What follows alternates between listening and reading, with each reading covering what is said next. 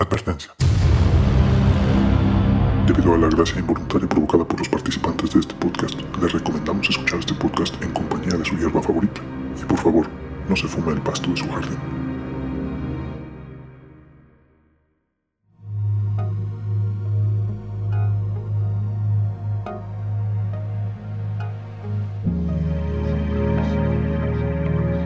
A unos nos cuesta menos trabajo que a otros, pero al final, como animales sociales que somos, todos tenemos que enfrentarnos a conversar con la gente. Un chico, una chica, extraños, conocidos, una entrevista de trabajo, una simple conversación con el taxista, con la señora en el mercado, con un vecino, con una vecina, con la familia. Comprendiendo esto, en esferas aparte, nos hemos dado a la tarea de recomendar algunos temas que se pueden abordar ya sea para evitar silencios incómodos, brillar en una entrevista, platicar con un extraño cuando se presente la oportunidad, en fin, puros temas interesantes para ponerse guapos.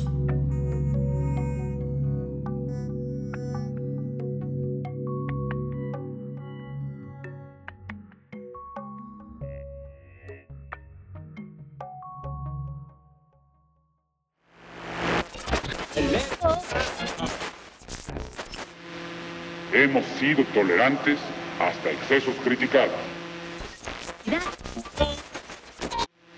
Pero todo tiene un límite.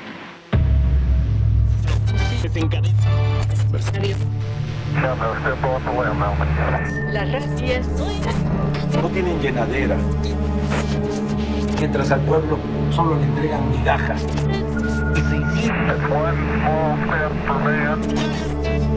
Frijol con gorgojo. I love the Mexican people in their spirit.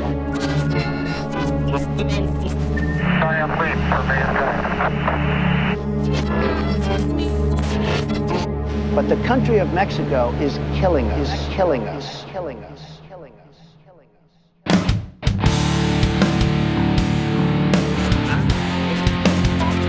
Nosotros queremos construir el socialismo.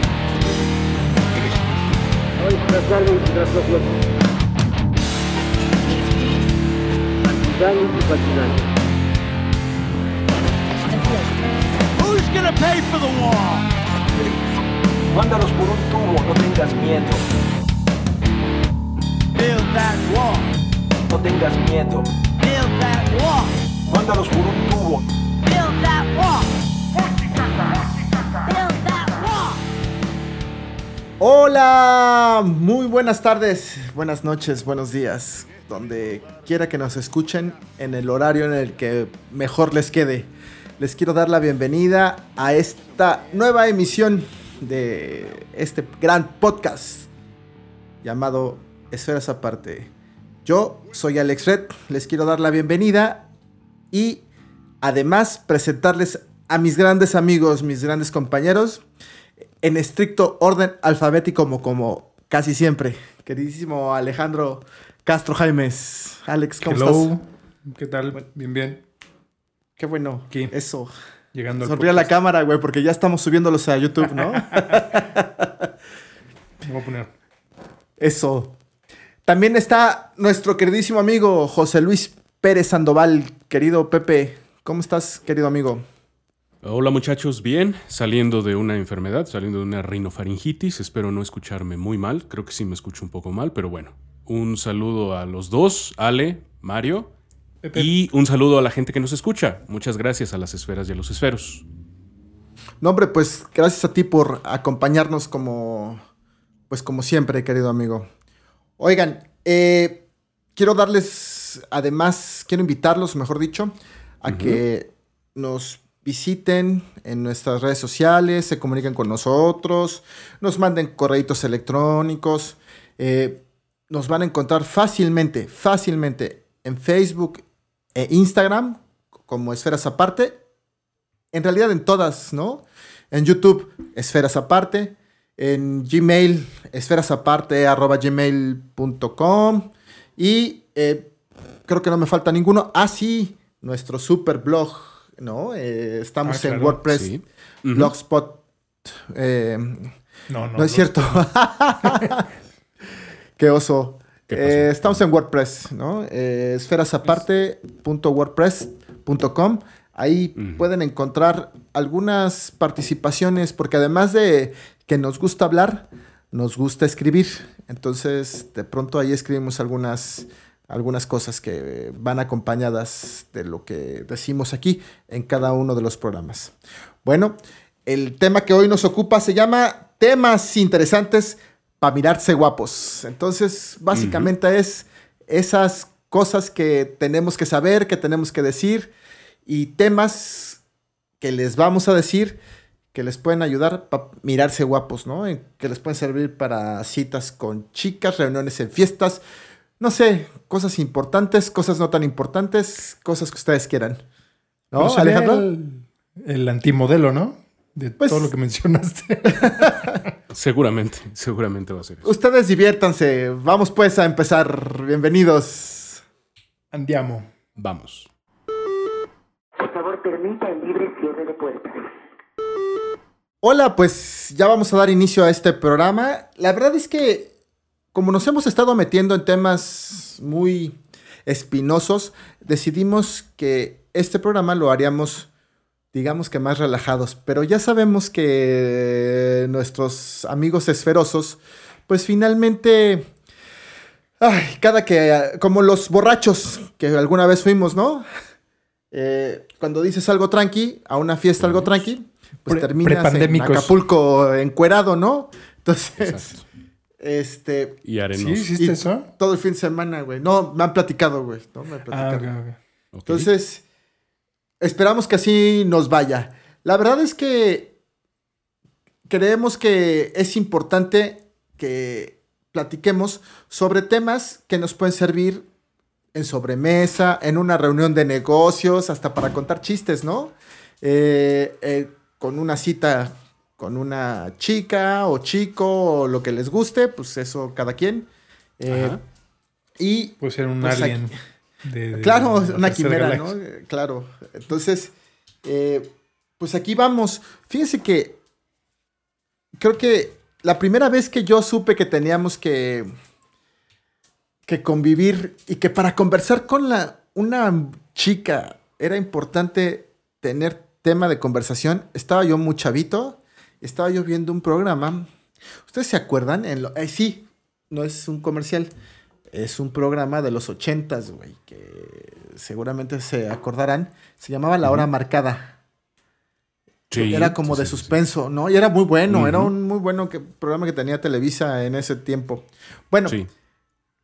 un programa que recuerdo era la historia de una chica muy, digamos, fresa en una colonia más o menos bien. Para los que no nos escuchen en México, en, por ejemplo, en Argentina sería cheto, con cheto.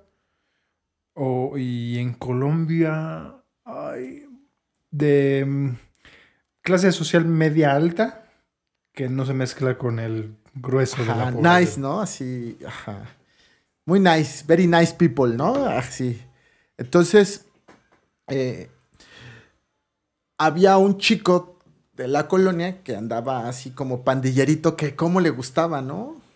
Y entonces la buscaba, la buscaba y un día el- la topa, se pone a platicar con ella, le tira la onda y esta mujer le dice, a ver, cabrón, ok, ¿quieres platicar conmigo? A ver, siéntate, vamos a tomarnos un café.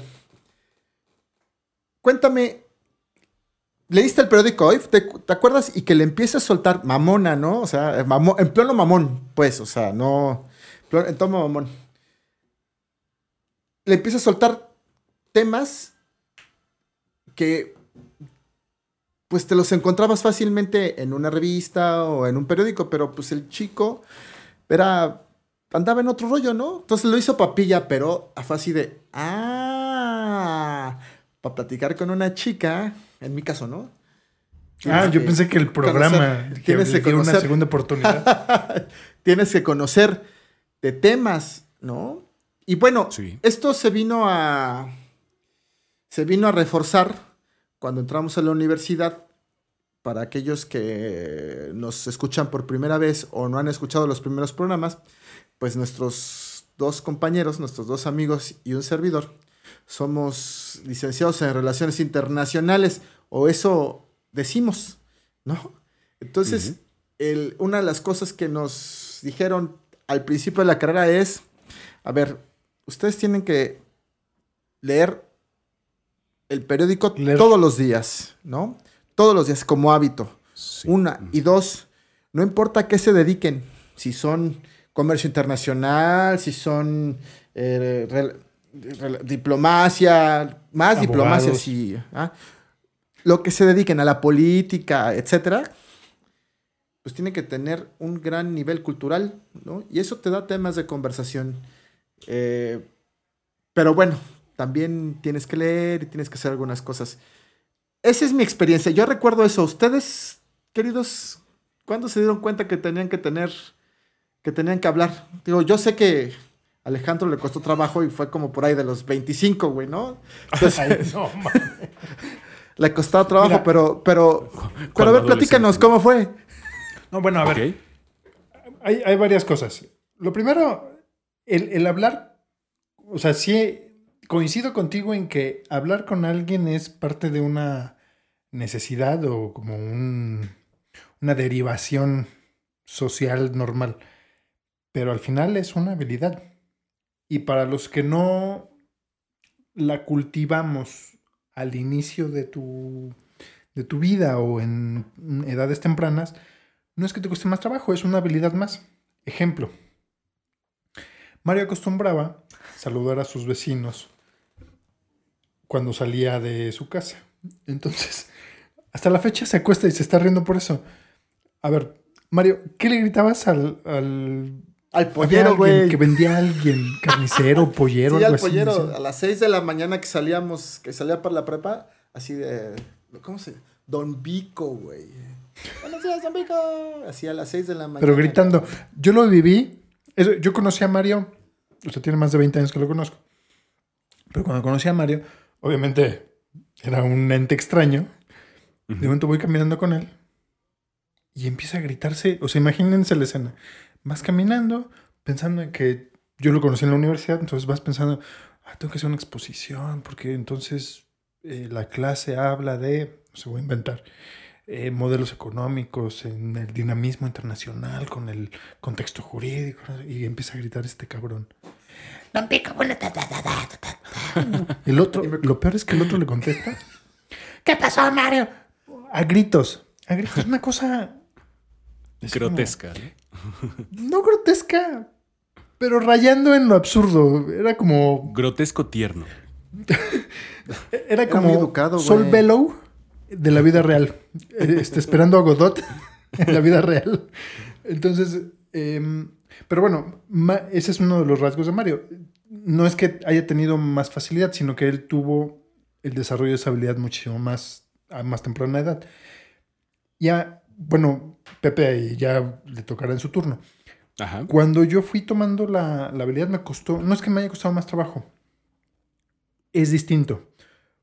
Porque una cosa es que te agarres a gritos con el pollero y otra cosa es que te inviten a una cena a, a rellenar el asiento de un funcionario, por ejemplo. Ajá. O sea. ¿de qué, ¿de qué vas a hablar al lado? O, por ejemplo, me acuerdo que a mis 20, no voy a decir dónde trabajaba, pero en, en- en- nos invitan a una desayuno, reuniones, mesas de trabajo en presidencia. A mis Ajá. 20, pues yo llego, sí, este... O sea, Sin saber utilizar los cubiertos, cabrón. No, olvídate de los cubiertos. De hecho, me di cuenta con el paso del tiempo que esta onda de la etiqueta, la verdad es que dominarla o no es irrelevante siempre y cuando tengas una fluidez y, una, y un punto de relegación en donde sepas eh, balancear este, este, vamos a ser un poco técnicos, este punto de inflexión. Un ejemplo, tienes, tienes a John Elway jugando el Super Bowl y me acuerdo que una de las anécdotas es uno de los receptores, en la, ya ves que hacen un team back rapidísimo de jugada 25, eh, diagonal 34. Hacen este team back. Y uno de los receptores, no me acuerdo de los nombres, está hiper nervioso porque es de las dos o tres jugadas que definen el partido. El Super Bowl, siendo eh, jugador profesional, es uno de los momentos más importantes de tu vida. Y se acerca con él, y le dice, así como, está, está interesante el partido, ¿no? Y yo en el güey voltea y le di un anuncio, donde está el marcador, arriba hay un anuncio, te voy a inventar de salvavidas o mentos o lo que quieras. Y le dice, como traduciendo en un español un poco más coloquial, más natural, sería, no mames, ya los hacen de sandía, güey. Y el Ujú. otro se quedó así como, ¿de qué me habla, no? Entonces, el, el mindset, et- esta, este punto de relajación en donde estás concentrado, en la famosa zona, pero enfocado en lo que estás haciendo es muy difícil. ¿Qué necesitas para hacer eso? Práctica. ¿Qué Gritarle a tu vecino, cabrón, así desde el otro Gritarle lado a tu del- vecino, hablar con Chonita. Con todo mundo, claro. Exacto. Todo el tiempo. Practicas de alguna u otra forma. ¿Cómo eh, eh, le pasa a mucha gente, no? Obviamente nuestro público no es gente de 15 a 25 años, lo sabemos. Si usted nos está escuchando, querido podcast escucha, sabemos, aunque usted no lo crea, que tiene entre 35 y 44 años. O sea que seguramente va por el segundo, segundo matrimonio, este, o es monógamo serial, una cosa así, ¿no? Entonces, no, no queremos que apele a sus años de mocedades. Queremos que piense en ese nuevo reto que es entrar a un bar y hablar con alguien.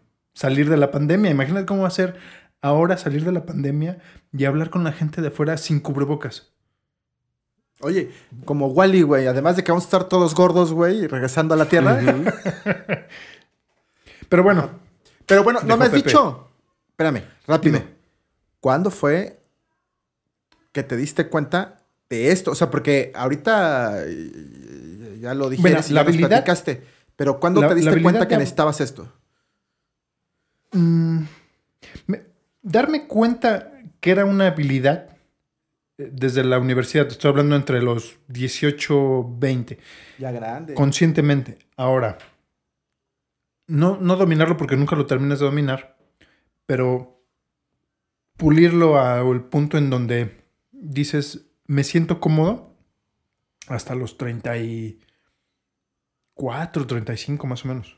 Ven, querido una cuestión- público, pero, esto ojo. lo que descubre y lo que además confirma es que los papás de Alejandro, excelentes maestros, ¿eh? son, ellos son, ya lo hemos dicho, maestros de, de- de escuela normal. Lo tenían encerrado en un régimen de estudio muy cabrón. Entonces, Muy cabrón, sí. pero bueno, está bien. No, este. Ajá. No. O sea, el dominarlo para sentirme cómodo en, en este. es- estoy concentrado en el objetivo, pero manejando la habilidad, treinta y tantos. Consciente de que tenías que desarrollar la habilidad desde 18, 21 más o menos, prácticamente la carrera. Antes de eso era muy difícil porque pues eres un adolescente. Y como adolescente, ahí sí, bastante promedio, pues no, no, no te quieres dar cuenta que o no hay una guía en ningún lado, por lo menos en los noventas, que a nosotros nos tocó eso, que te dé estos parámetros en donde, a ver, esto lo vas a Esto usar el resto de tu vida. Claro. No, no es que lo necesites o que sea indispensable, te va a ayudar o te va a ahorrar problemas. Y si, si no te das cuenta, te vas a dar cuenta después. Entonces, eso yo me di cuenta tiempo después. Guías, no hay, no hay cur- bueno, hay cursos, hay academias sobre esto, pero al final es una cuestión mental que lo creas. Querido Pepe, tú Pues mira, este, eh, eh, el tema es cuando me di cuenta de que esto es importante. Yo creo que la respuesta sería mm, en algún momento de la, preparatoria, que es más o menos entre los eh, 15 y 18 años, más o menos, aproximadamente. Este, ahí me di cuenta de, o, o, mm, y, y de hecho, si no recuerdo, fue en algún programa. Debí haber visto, este, por ejemplo, en algún programa debí haber visto que un, un, un güey un chavo le decía a otro chavo, es importante que sepas platicar con una mujer, es importante que sepas platicar con los amigos, es importante que sepas platicar. ¿Cuál sería el programa? Pues no lo sé. Tampoco sé por qué lo, por qué lo aprendí. Pero fue ahí cuando me di cuenta. Pero tú escuchabas Ahora. mucho radio, ¿no? Yo escuchaba mucho radio. O sea, ¿era un programa de radio o uno de televisión? No, yo creo que fue uno de televisión. Ah. Creo que fue uno de televisión. Este. Y la- a, a mí a mí me gustaría hacerles otra pregunta. A ver, más o menos parecida a la, a la que hace eh, Mario. Pero en- en es- cuando estaban hablando ustedes, me estaba pensando yo también, ¿en qué momento es importante para ti? Por ejemplo, en el caso de las mujeres. eh, ¿En qué momento empiezas a considerar la conversación con una mujer algo importante para tomar la decisión de seguir buscándola o ya no. En mi caso, por ejemplo, fue yo creo que a finales de la carrera, como por los 22, 23 años, fue la primera vez que yo conversando con una mujer dije, no, me equivoqué, de aquí no soy. No sé ustedes cómo les, cómo les fue con eso. Ojo, digo, para no herir susceptibilidades, eh, ajá, a nosotros, estamos hablando nosotros y que somos hombres heterosexuales, ¿no? O sea, es por eso hablamos de mujeres, no por discriminación ni por otra cosa. Ajá, ujú, ujú. Ojo, ojo, ojo. ojo. A ver, si alguien quiere mandarnos comentarios, pues está padrísimo y después se los contestamos en el blog. en el- con en los las- aliens. Ajá. Entonces, adelante, nos encantaría escuchar sus historias. Alejandro, contéstale tú primero. A ver, que me haya... Sí, Después de mi cuarto difícil. matrimonio, güey. así, ¿no? O sea, es una pregunta difícil porque no... La cuestión pasa por una decisión muy personal. Por ejemplo, el caso de Pepe puede ser que la conversación sea mucho más importante y que haya una persona que sea el baile, por ejemplo. O, no, no sé, hay mil formas de expresión, no solamente la conversación. En mi caso, en, e- en ese sentido soy mucho más parecido a Pepe porque el tema de la literatura y las palabras y la construcción de historias, pues sí, es fundamental.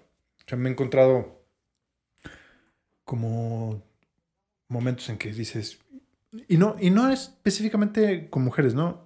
Incluso en grupos, trabajos, en círculos sociales, en donde yo puedo ser muy flexible en cuestión de, ah, sí, estoy aquí por X, oye, me divierte, me gusta, puede ser un deporte, puede ser un, un- un- algo muy particular, ir al cine, una obra de teatro, un trabajo que estás haciendo.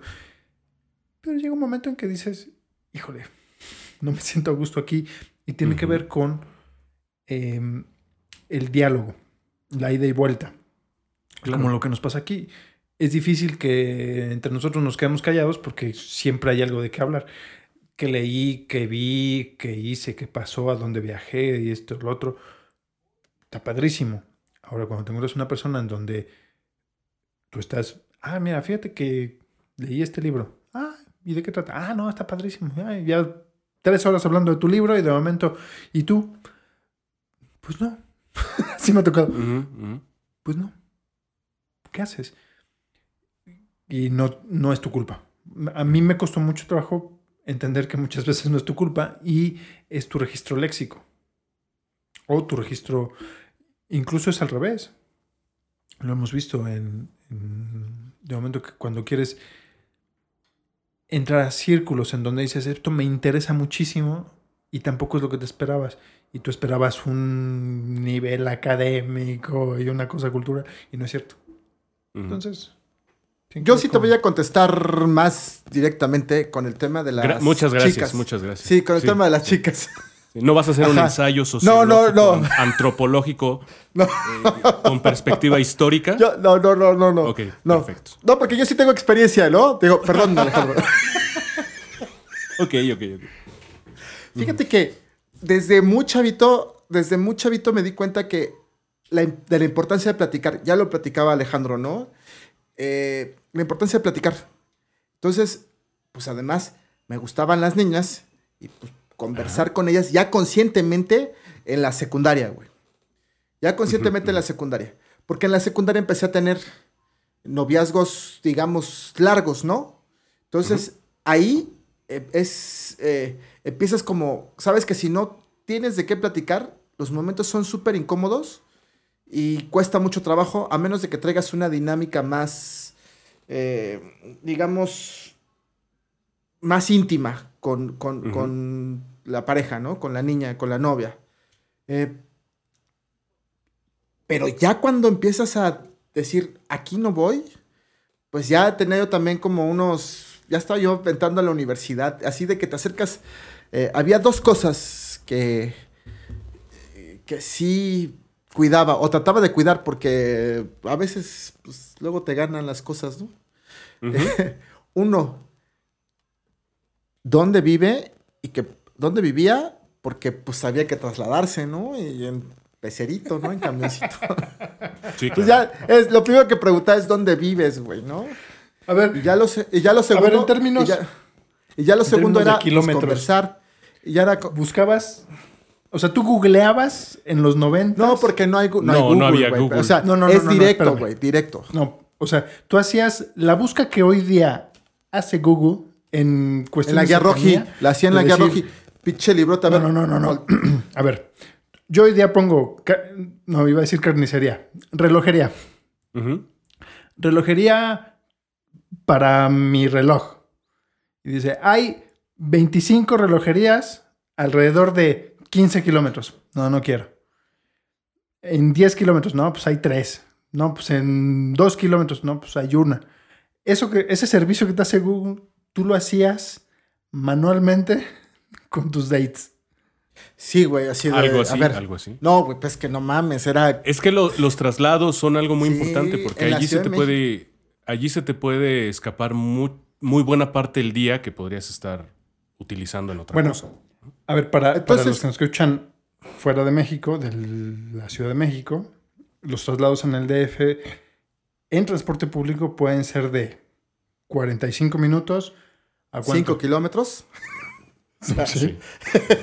a A dos, ho- hora y media, hora y media. hora y Hora media. dos horas. Lo hora tradicional media. es hora y media, ¿no? 15 kilómetros, ¿no? O sea, es un chingo de tiempo para tan corta distancia, ¿no? Sea, entiendo, entiendo que, que en la Ciudad de México es un factor. Ahora, Sí.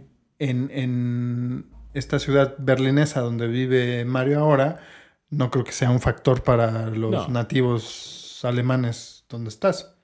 No, no, No. yo No. Insisto, estoy hablando de mí porque si tengo experiencia, güey, no tengo que andar hablando de Jonel, güey. ¿no? Ejemplos. Entonces, este, entonces, el caso es que sí, sí me di cuenta de, de- sí me di cuenta de eso y, y me pasó, lo llegué a hacer, porque además, Pepe, a mí me gustaba andar con chicas más grandes que yo, güey. Entonces yo tenía 14 y andaba con niñas de 16, 17. Entonces sí tenía que andar buscando temas y con la mente muy ágil porque pues Para finalmente... estar a la altura, ¿no? Sí, la, la- eh, o sea, sí es cierto que las mujeres, el proceso de maduración física y mental, psicológico de las mujeres es siempre más avanzado que nosotros, ¿no? Es más rápido. sí. Entonces, este, pues es muy complicado que a una niña de 16 años se fije con un chamaco de 14, güey. Yo ahí andaba metido, ¿no? Entonces, hasta con las de 21. Entonces, este, pues era importante. Luego, eh, y ya, pues ya a los 20 años, 20, 21 años, pues ya no platicaba con las chicas. O sea, sí había gente con la que platicaba, es, no tengo nada de qué platicar, bye. O sea, no, no, ni siquiera lo intentas, ¿eh? Ya ni Sí, siquiera lo intentaba. sí, sí, ya ni siquiera, o sea, no es como, Sí. ah, bueno, pues hago mis travesuras y me... No, es, no voy a desgastar mi tiempo, voy a gastar mi tiempo aquí, ya me voy. Lo, lo, pre- O lo sea, de esa época, ¿hasta dónde llegabas? O sea, ¿cuál era tu límite geográfico? No, no, te digo que me fallaba. Eso sí me fallaba, güey. Eso sí me fallaba, güey. Porque, pues en la universidad, no servía. en la universidad, no, a veces sí, o sea, es que en la prepa no era tan complicado porque, pues te veías afuera de la prepa y ya casi no salías. Este, y luego, en la secundaria, perdón. Y en la prepa, pues la verdad es que me aventé la prepa con una novia que no vivía tan lejos, ¿no? Y en Constitución, en la hermana República de Constitución. Entonces, pues era relativamente fácil y rápido.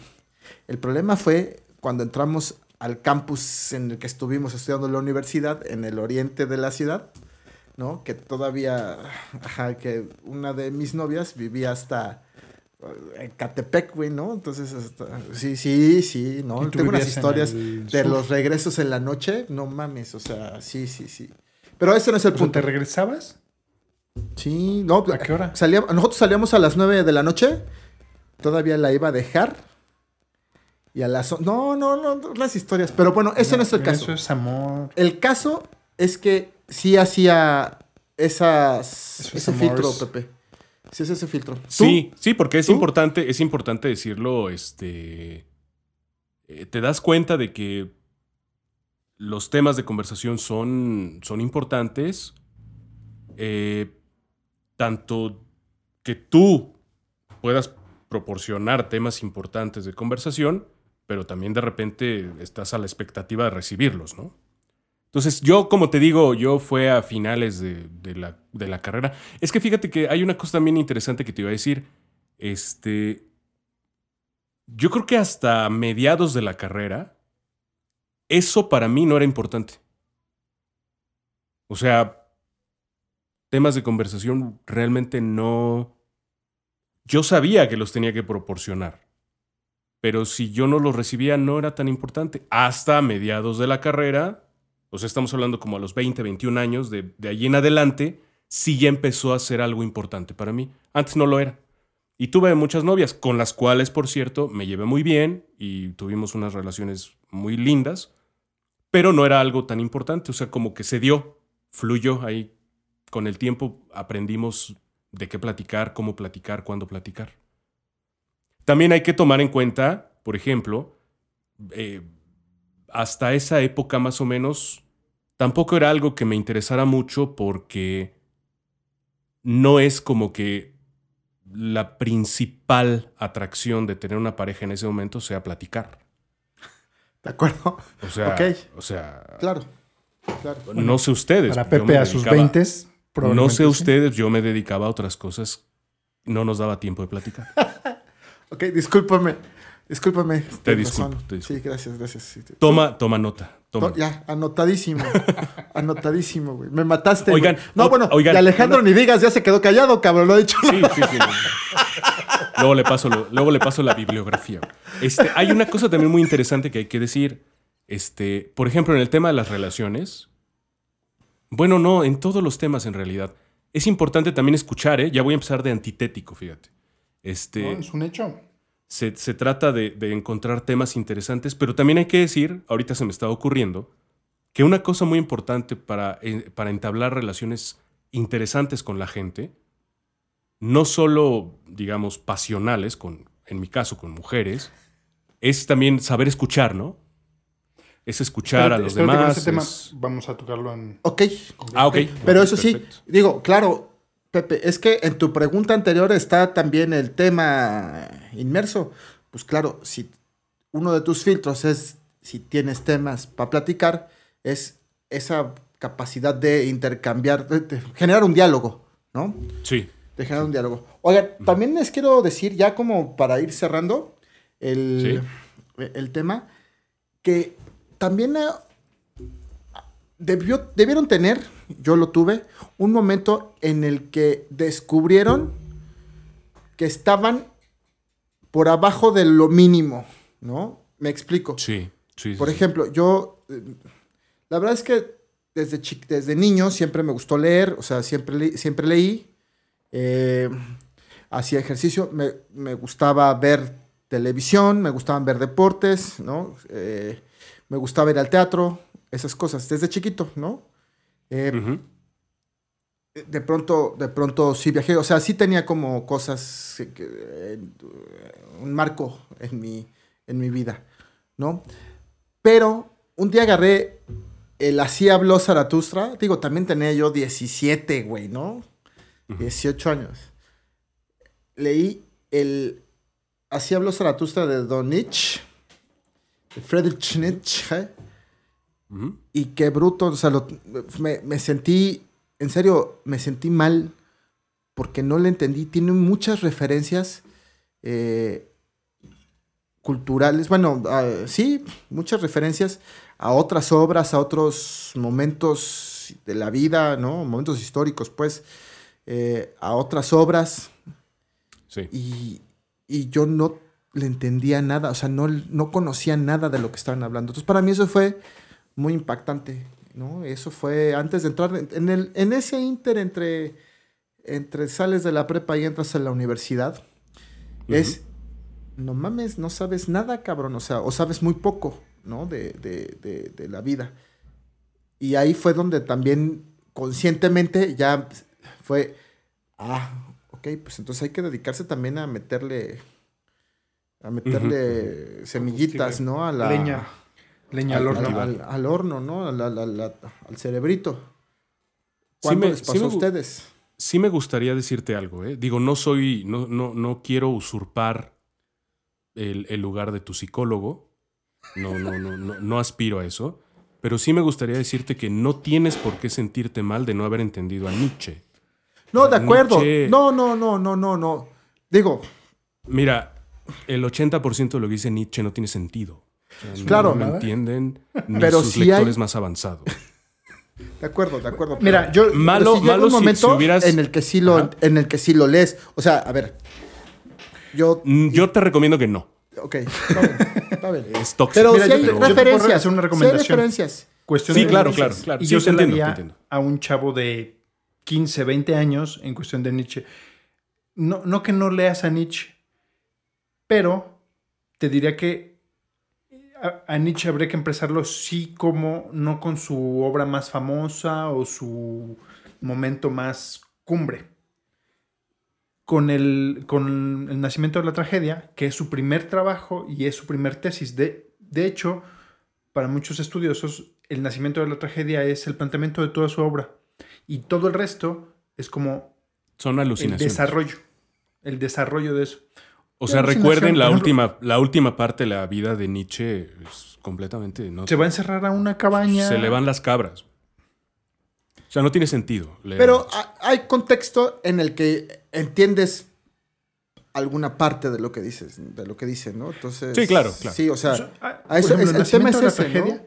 Por ejemplo, a- a una persona que está entre sus 15 y 20 años, leer a Nietzsche es como decir lee a Schopenhauer. Es una mamada.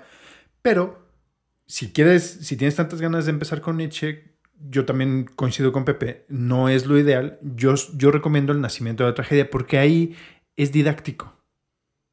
O sea, así hablaba Zaratustra, sus aforismos y todas las obras posteriores son cosas muy concretas que él quería decir. Ya está en su onda. El nacimiento de la tragedia es el planteamiento. Entonces, para entender un poco mejor qué, hacia dónde quiere llegar, es como el Picasso. Tú te planteas, tú estás nosotros estamos acostumbrados a, a ver la pintura de una, de una manera. ¿Por qué? De hecho, por ahí lo voy a poner en mis notas. Hay un video de Federico Tello, un cuate que es un pintor mexicano, contemporáneo de nosotros. Es- tiene sus ideas muy buenas y hace una explicación muy didáctica sobre por qué Picasso es Picasso y cómo llega Picasso a lo que es. Y es muy parecido a lo que hace Nietzsche. O sea, si tú quieres ver a Picasso sin haber o, o estando inmerso en todo lo que se hace de los clásicos, que es el dibujo clásico, y ves a Picasso, vas a decir, está fumado. ¿Quién sabe qué quiere hacer? Bueno, es lo mismo les con Nietzsche. agradezco, les agradezco mucho la asesoría psicológica, pero no me han respondido. Ustedes cuando, seguro, o sea, en algún Ah, momento de la vida debieron de haber dicho, ah, chinga, creo que sí me falta, ¿no? Así, o sea, sí me falta meterle Ok, más. ok. Te lo, te lo voy a decir. Este, por ejemplo, en la prepa, este, intenté leer El laberinto de la soledad de un discípulo de Nietzsche y este, y no le entendí. Y dije, me pasó exactamente lo mismo que a ti. Dije, no, de- debo, debo ser muy tonto porque no estoy entendiendo a este señor, ¿no? Al autor del laberinto de la soledad. Y al siguiente día me puse a leer un ensayo de Carlos Fuentes y entendí perfectamente todo. Y dije, en ese momento dije, capaz que el que está mal no soy yo, capaz que el que es- está expresándose de manera incomprensible, no está haciendo esfuerzo por ser una persona clara, ordenada, etcétera, pues son los autores estos, ¿no? Nietzsche y los que siguen después de Nietzsche, ¿no? El que escribió El laberinto de la soledad. Entonces, en ese momento sí me di cuenta de que, o sea, la primera cosa que me pasó es que la mala experiencia de decir, no estoy entendiendo, debo ser muy tonto. Y después, inmediatamente, la, la impresión que tuve de decir, no, no, no, hay gente a la que no, no le gusta expresarse claramente. Oye, Entonces no es mi y eso es ¿no? importante, ¿eh? Porque el laberinto de la soledad, si no me equivoco, es Mr. Octavio Paz, del cual fuiste... Sí, ¿por qué no lo quieres mencionar? Fuiste Y fan. si revisas... Fuiste y- y fan si revi- de la poesía. uno. De la poesía. Ok.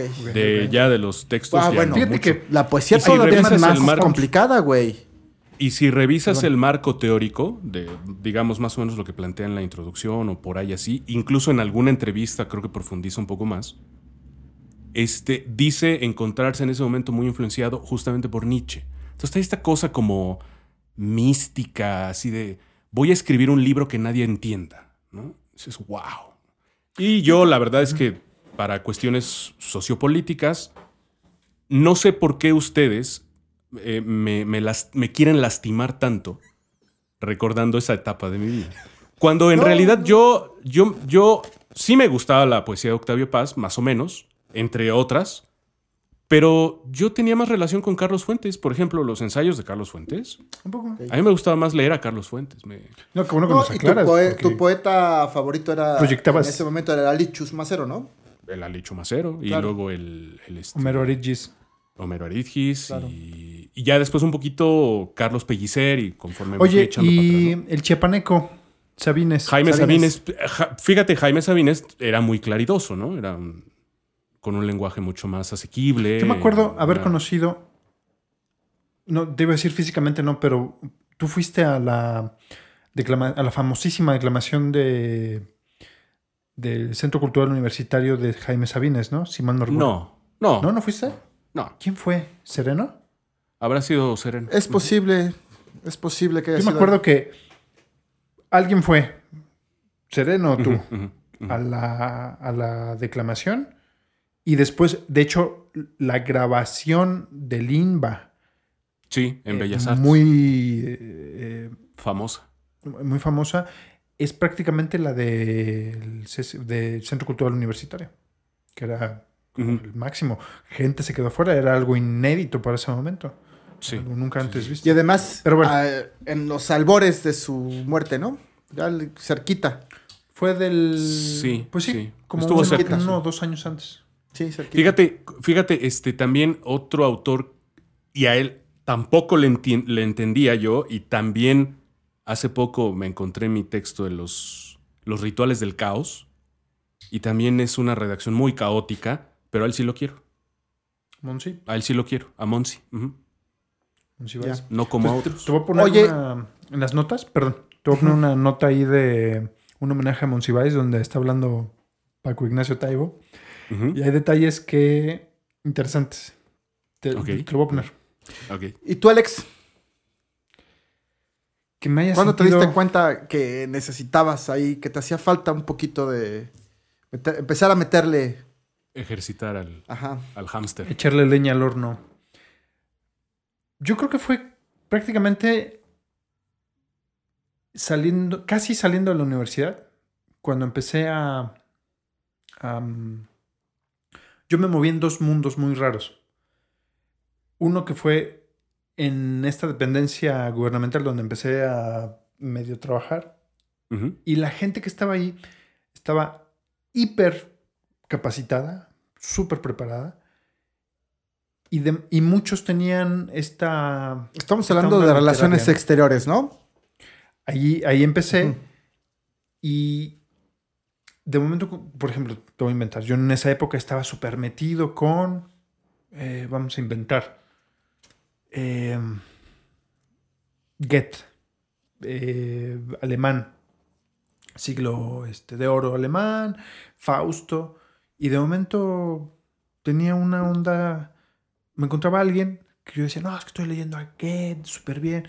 Entonces, la persona con la que hablaba era, no, pues, no solamente... en- la, pre- la- la conversación empezaba así, ¿estás leyendo a Goethe en alemán? No, en español. O sea, ya de ahí era como, ok. No, en español. Ah, ¿y qué traducción? Eso, eso me había pasado con Pepe, precisamente. Yo no le, en esa época no le daba importancia a los traductores. Entonces no, era, no fue una cuestión de un libro, fue una cuestión un poco más social, como decir, ok, me Sí, falta... pero espérame, espérame, espérame. Es importante lo que me dices, pero ya estás en un nivel más alto. Voy a contextualizar rápido porque llevamos ya mucho tiempo y tenemos que cortar y sí me interesa que respondas. A ver, cuando entramos a la universidad ya traíamos un bagaje cultural importante, ¿sí? Yo, la pregunta se refiere a justo antes de ese momento, no tan... Sí, claro, conforme vamos avanzando vas dándote cuenta que necesitas, pues, seguir, ¿no? Es, el- finalmente la preparación y, eh, y el conocimiento nunca se detiene. Y eh, tú estás hablando de ese momento. Yo me refiero todavía cuando eras un humilde campesino, ¿no?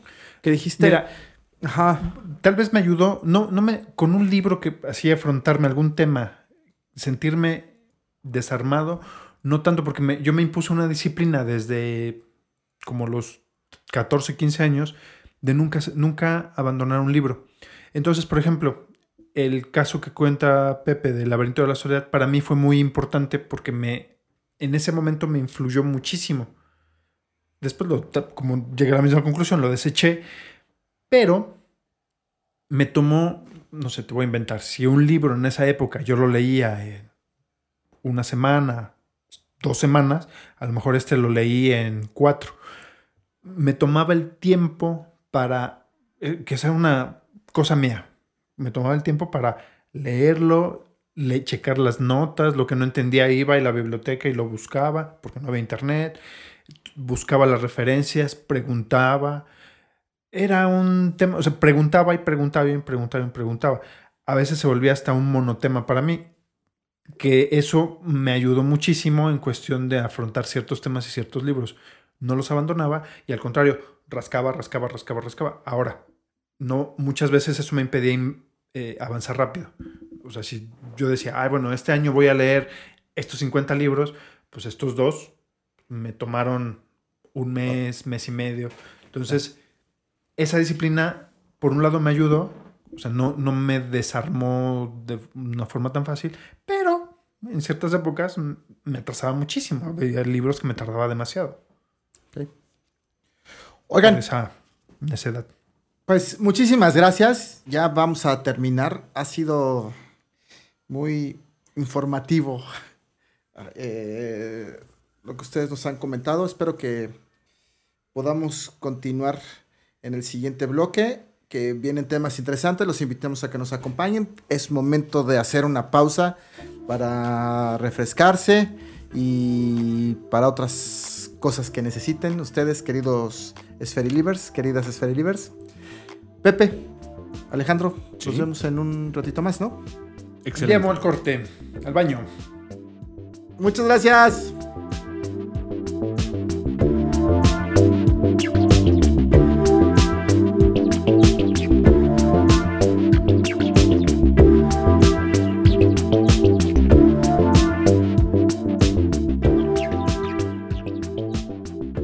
Tal amigos y amigas? Bienvenidos de vuelta a Esferas Aparte. Me siguen acompañando los fantásticos, los fabulosos y únicos, Mario Morales, el consultor de modismos impropios de México, de ese México profundo, conocidos como latinismos chilangos o albures. Mario, sigue acá. En serio, el fin de semana me mandó un mensaje Alejandro para preguntarme qué significaba un albur que le dijeron. Yo chinga, ahí me tienes. Ese es el consultor oficial. Pero bueno, ¿Qué vamos a hacer? hola. Y lo peor es que Y del otro lado, a mi izquierda, una extrema izquierda, anarquista, disidente y democrático, José Luis Pérez Sandoval. Hola, Pepe. hola. Hola, Acá hola. seguimos. Bueno, les recordamos rapidísimo nuestras redes. eh, Facebook, Esferas Aparte. eh, YouTube, Esferas Aparte. ¿Cómo cree que se llama nuestro, nuestra página? esferasaparte.wordpress.com. Eso sí es diferente. Y bueno, yo soy Alejandro Castro. Em, por si no lo sabe, soy la luz en los ojos de Mario. no pongas esa cara, Mario. Bueno, continuamos. En este bloque intitulado Temas interesantes para mirarse guapos. Y bueno, a estas alturas del bloque, usted, querido podcast escucha, se va a preguntar, unos más que otros, es obvio, ¿qué es eso de verse guapos? Bueno, estimado podcast escucha, el tema para verse guapo es que estamos hablando de verse interesante, inteligente, puesto, aunque a veces es difícil, lo entendemos, atractivo, ese sex appeal de los que los temas interesantes generan. Y la verdad, la verdad es que es nuestra versión o antiversión de esa película de Will Smith, de Hitch. Versión latinoamericana, en español, en pandemia. Que mejor Señores les manejando el internet. Región 4. Señores manejando el internet. Ahora vamos a ver. Eh, La verdad es que esto es un pequeño respiro, es una parte de entreten- entretenimiento un poco. Y la verdad es que eh, lo que genera interés en una persona, yo sé que me voy a, corro el riesgo de sonar trillado, atrincheradamente cursi, pero la verdad es que para sonar auténtico o sonar interesante hay que ser leña, congruente. Y con eso no quiero decir que para las los poquitos que nos escuchan más jóvenes, menores de 35, no quiere decir que hay que ser respetuoso, grosero, maleducado, cosas por el estilo, pero creemos que todas las pasiones que nos despiertan interés y que muchas veces hemos este, puesto es- nuestro interés vocalizado, verbalizado, generan interés en el resto de las personas. Ahora, los temas sobre los que vamos a versar ya nuestra plática tienen que ver con, y esto es algo que le propongo a los muchachos, es cosas que hemos perdido en, en la era digital, pérdidas de la era digital del, Internet, que es algo que mencionaba Pepe en el bloque pasado, este tema de los temas interesantes también tienen la contraparte, escuchar al otro. Yo desde mi punto de vista creo que se ha perdido esta paciencia para escuchar, eh, leer en papel, ponerle atención al otro, interesarse en el otro, debatir, dialogar, discutir. De una manera científica, sistemática, metódica, centrarse en el otro. ¿Me equivoco, Mario? No, hombre, para nada. En primer lugar, hemos perdido eh, la, la interacción personal. Hoy en día la gente está muy acostumbrada o es muy normal que en vez de sentarse a platicar de frente o hablar por tel agarrar el teléfono y marcar y escuchar la voz, pues te mandes WhatsApp, ¿no? Te mandes mensajitos. Entonces, ese es un tema. Entonces, tu conversación es, pues, en mensajitos, ¿no? Entonces, eh, Correcto. creo que ese es uno de las cosas que hemos... O sea, tú pondrías en primer lugar el celular, el tema del celular y las redes. Sí, sí, porque además, a ver, acu- acordémonos que las redes lo que buscan es que estemos ahí metidos el mayor Claro. tiempo posible, ¿no? Entonces, a veces, a veces la interacción en una mesa a la hora de la comida, cuando se puede con la familia, pues hay gente que está metida en el Sí. celular, está comiendo, ¿no?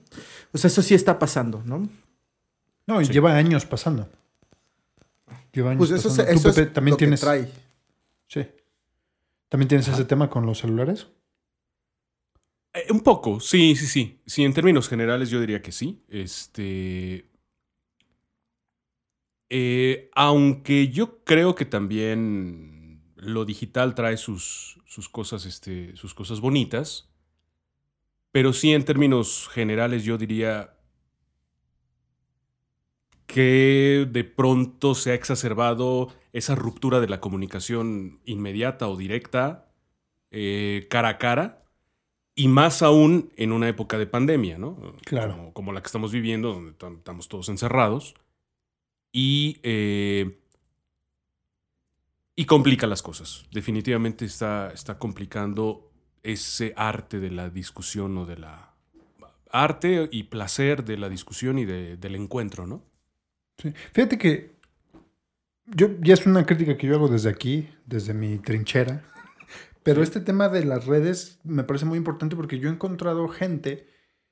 Vamos a hablar unas vacaciones. Vas y te vas a un lago, vas a una playa y todo lo que implica ir a ese lugar para que estés con tu familia o con tus amigos, para que hagas el viaje, todo lo que- to- todo el esfuerzo que tú haces y de momento te pones a ignorar a la gente con la que haces todo ese sacrificio para dedicarte a tomar las fotos y compartirlas en redes, para compartir el momento en una red en donde no están, no, no estás, no están los otros y que además estás ignorando a los que realmente están contigo. Sí. No, no termino de captar eso. Puedo entender que pasando tu viaje quieras decir, les comparto mi álbum de fotos seleccionadas de mi viaje. Está perfecto. Oh, Hasta yo diría, bueno, vamos a, vamos a ver qué me quieres compartir. Ahora, en el momento, estoy comiendo este pescado. Estoy comiendo, es- estoy tomando este café. O sea, perdón, pero el café es café, el pescado es pescado. Si no vives el momento, me parece que se pierde mucho. Y a lo mejor espero que no sea un público muy amplio que me, tiende, me tilde de. de. De boomer. te van a decir, hiperracionalista, ok, pero. boomer. ¿De qué? De boomer, te van a decir, ok, boomer. sí, es que, es que la, la- la gente joven hoy en día, pues está en eso, güey. Está en eso. Sí, estoy de acuerdo. Y este, Entiendo el y- tema de la marca. Lo que pasa todo es que el mundo también- desarrolla su marca. Sí, exactamente. O sea, hay un. Estamos viviendo también una etapa de mucho exhibicionismo, ¿no? Eh, Ciertas este, redes sociales te permiten. No todas, no todas las redes sociales. Pero sí algunas te permiten eh, bastante. Te, te permiten explotar, te permiten practicar bastante pues, el exhibicionismo. Entonces, cuando uno es exhibicionista, eh, pues está en. Estamos viviendo en jauja ahorita, ¿no? Eh, muchas cosas te lo permiten. Eh, y también quisiera yo decir una cosa, de repente también esta cuestión de la tecnología y la posibilidad de, estar apartados los unos a los otros, también de vez en cuando nos ahorra una, alguna pelea, ¿eh? Porque yo tendría mis dudas sobre cómo eran las relaciones antes, por ejemplo, de, de los teléfonos celulares, antes de la llegada de los teléfonos celulares. Digo, tampoco es que fueran unos idilios, ¿verdad? En donde Claro. todos nos sentábamos como en la última cena y todo eran eh, Risas y chistes. exactamente. También de repente había dos o tres conflictos y había dos o tres, digo, siempre ha habido dos o tres familias disfuncionales. Entonces esto permite un poco el distanciamiento y a lo mejor permitirá sentirte mejor, ¿no? Pero bueno, es, es un temototota. Mira, Como de esos que nos gusta, ¿eh? En, el, en el- esta onda de las de los celulares, cómo se van, o sea, cómo in- inciden en las, en las relaciones. Yo me acuerdo en mi adolescencia y en mi primera juventud, tú te quedabas de ver con una persona y era el clásico, te veo en el metro a- abajo del reloj. Y no había como que voy saliendo, estoy, no estoy en el reloj, estoy en la otra estación o en un concierto. Momento me tocó quedar de verme con amigos en un concierto y decías, pues nos vemos en tal lado del concierto a tal hora y si estás o no estás. Entonces, había un poco más de, res- muy, muy entrecomillado, respeto a la palabra, ¿no? Esta cuestión de Sí. que de hacer algo lo tengo que respetar porque el otro, esa consideración al otro. Cuestión que el celular te permite evadir esa responsabilidad de cierta forma. No quiere decir que se haya acabado el respeto a la palabra, pero hay cierta flexibilidad. ¿Es bueno o malo? No es una cuestión que yo vaya a decidir. Ujú. Una cuestión que, que está ahí. Lo Sí. mismo que las redes sociales. Si te funciona estar con tu familia en el celular compartiendo tu momento, porque no lo estás viviendo, pero lo estás compartiendo en redes y eso te hace feliz, no creo que en 10 años te puedas arrepentir. Si te arrepientes en 10 años, es otro tema. Ojo, Quiere decir pero también no ahí, estamos- ahí lo importante es los tips que estamos dando para el tema de la conversación. Porque es parte de lo que, con lo que empezamos el primer bloque, ¿no? Ah, eh, la habilidad de comunicarte con la gente, que es algo que tienes que desarrollar, ¿no? Y cuando estás inmerso en el teléfono, pues es muy complicado. Pero el tema es que la manera en que nos comunicamos actualmente es diferente y tenemos que adaptarnos. Eh, y quizá tengamos que, las nuevas generaciones tendrán que adaptarse o combinar estas formas de comunicación. Me estaba acordando de una película de Robert De Niro se- con, la, con doña Anne, la guapérrima de Anne Hathaway, hace como cuatro años, la de Ahí Pasarte sí de es Moda. un boomer. Con Pero una además, millennial. claro, claro, que, eh, que entra a trabajar a, intern, una, a una empresa de modas y lo- hay una escena eh, muy cagada, ¿no? Está un güey de sistemas que le gusta a la secretaria del jefe y lo que hace es enviarle mensajes y le envía mensajes pendejos, ¿no? Y luego no la contestan y la dejan, se dejan en visto. Y eso es normal. Y entonces, cuando le preguntan al señor, al viejito, ¿qué hace? Dice, pues no seas tonto, ve y háblale. Pero ¿cómo? Ya le mandé mensaje. No mames, ve y háblale. Vas a ver que te va a funcionar. Y entonces va y le habla, que es algo completamente nuevo, ¿no? Para este cuate.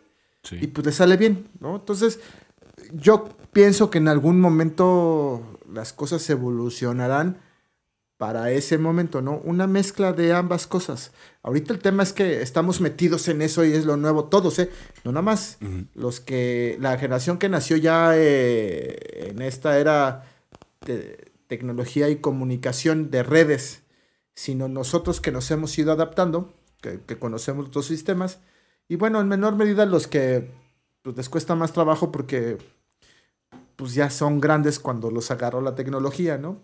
Ajá. Pero- Mira, yo me acuerdo, hay, hay dos hitos que me, me, me quedan muy, mar- muy grabados. Uno es de una, una serie, no sé si ustedes la vieron, de How I Met Your Mother, que es esta transición de los teléfonos celulares, de lo- del celular digitalizado al smartphone. Y habla de cómo, siendo un adulto joven en esa época, pues tú ibas al bar y te hacías de la discusión, ya sabes, kilométrica, bueno, este, eh, barroquísima sobre un tema en la que nadie se pone de acuerdo. Y lo que cuando llega el celular, el smartphone, todo el mundo empieza, no, eh, este tema estás mal, no, tú estás mal, no, lo googleaban y se acababan, se acababa el debate. Entonces que hasta cierto punto las, los debates en los bares eran aburridos, como que, pues güey, cualquier cosa, cualquier dato que no estés de acuerdo, lo googleamos y te olvidas Ajá, Del, del asunto. Que era una, en- que es cierto, es una nueva realidad. Y el otro es lo que dice Mario de cómo van evolucionando la- los mitos, ¿no? Respecto al- a la tecnología con la que convives. No sé si ustedes sepan, cuando el radio empezó a popularizarse en, por ejemplo, en Inglaterra, era muy común que a los niños les, les dijeran que obviamente el radio en ese momento es que escuchabas, escuchabas ópera, escuchabas conciertos de música clásica que estaban eh, transmitiéndose directamente de una, de una sala eh, clásica y tenías muy pocos programas, eventualmente eran noticias, muy poquitas noticias, cortes informativos y alguno que otro programa para niños. Entonces, cuando el radio tenía esta emisión de programas para niños, los adultos le decían en esa época a los niños, no te acerques mucho a la bocina porque te puede hacer daño, te puede lastimar. Una especie como de la radiación, ¿no? Pues los, como los ojos con la televisión, ¿no? En nuestra Ajá, generación, bueno, generación de nuestros papás, estamos hablando de gente que nació en los 50, era como la televisión llegó en su adolescencia, entonces no sabían muy bien qué hacer, por lo menos en Latinoamérica, y a nosotros nos tocó de, no te acerques a la tele porque te vas a dañar los ojos por la radiación. Te puedes quedar visco, ¿no? Puedes quedar visco, güey, era eso. Luego, para nosotros, fue el tema de no uses mucho el celular, no sé si se acuerdan, no uses mucho el celular Sí. porque causa cáncer. Cáncer. Y así van evolucionando los mitos, se van adaptando, o sea, los mitos se van adaptando a la tecnología, a pesar de que la tecnología pues, puede, puede eliminar los mitos, ¿no? Oye, Chicos, decía, decía Mario, se oyó muy boomer, muy, muy boomer, que casi, casi se puso a regañar a los niños, de- a los chavos y a las chavas de hoy, ¿no? Que decían, pues es que están metidos todo el día y algún día tienen que romper esa estructura y tener que hablar en vivo y en directo. ¿O no? O a lo mejor eso Pues ya míranos, no pasa, ¿eh? Míranos. A lo mejor, a lo mejor estamos abriendo, estamos viendo la construcción de un mundo que ya es irreversible, güey. Se me, se me, se me está ocurriendo ahorita.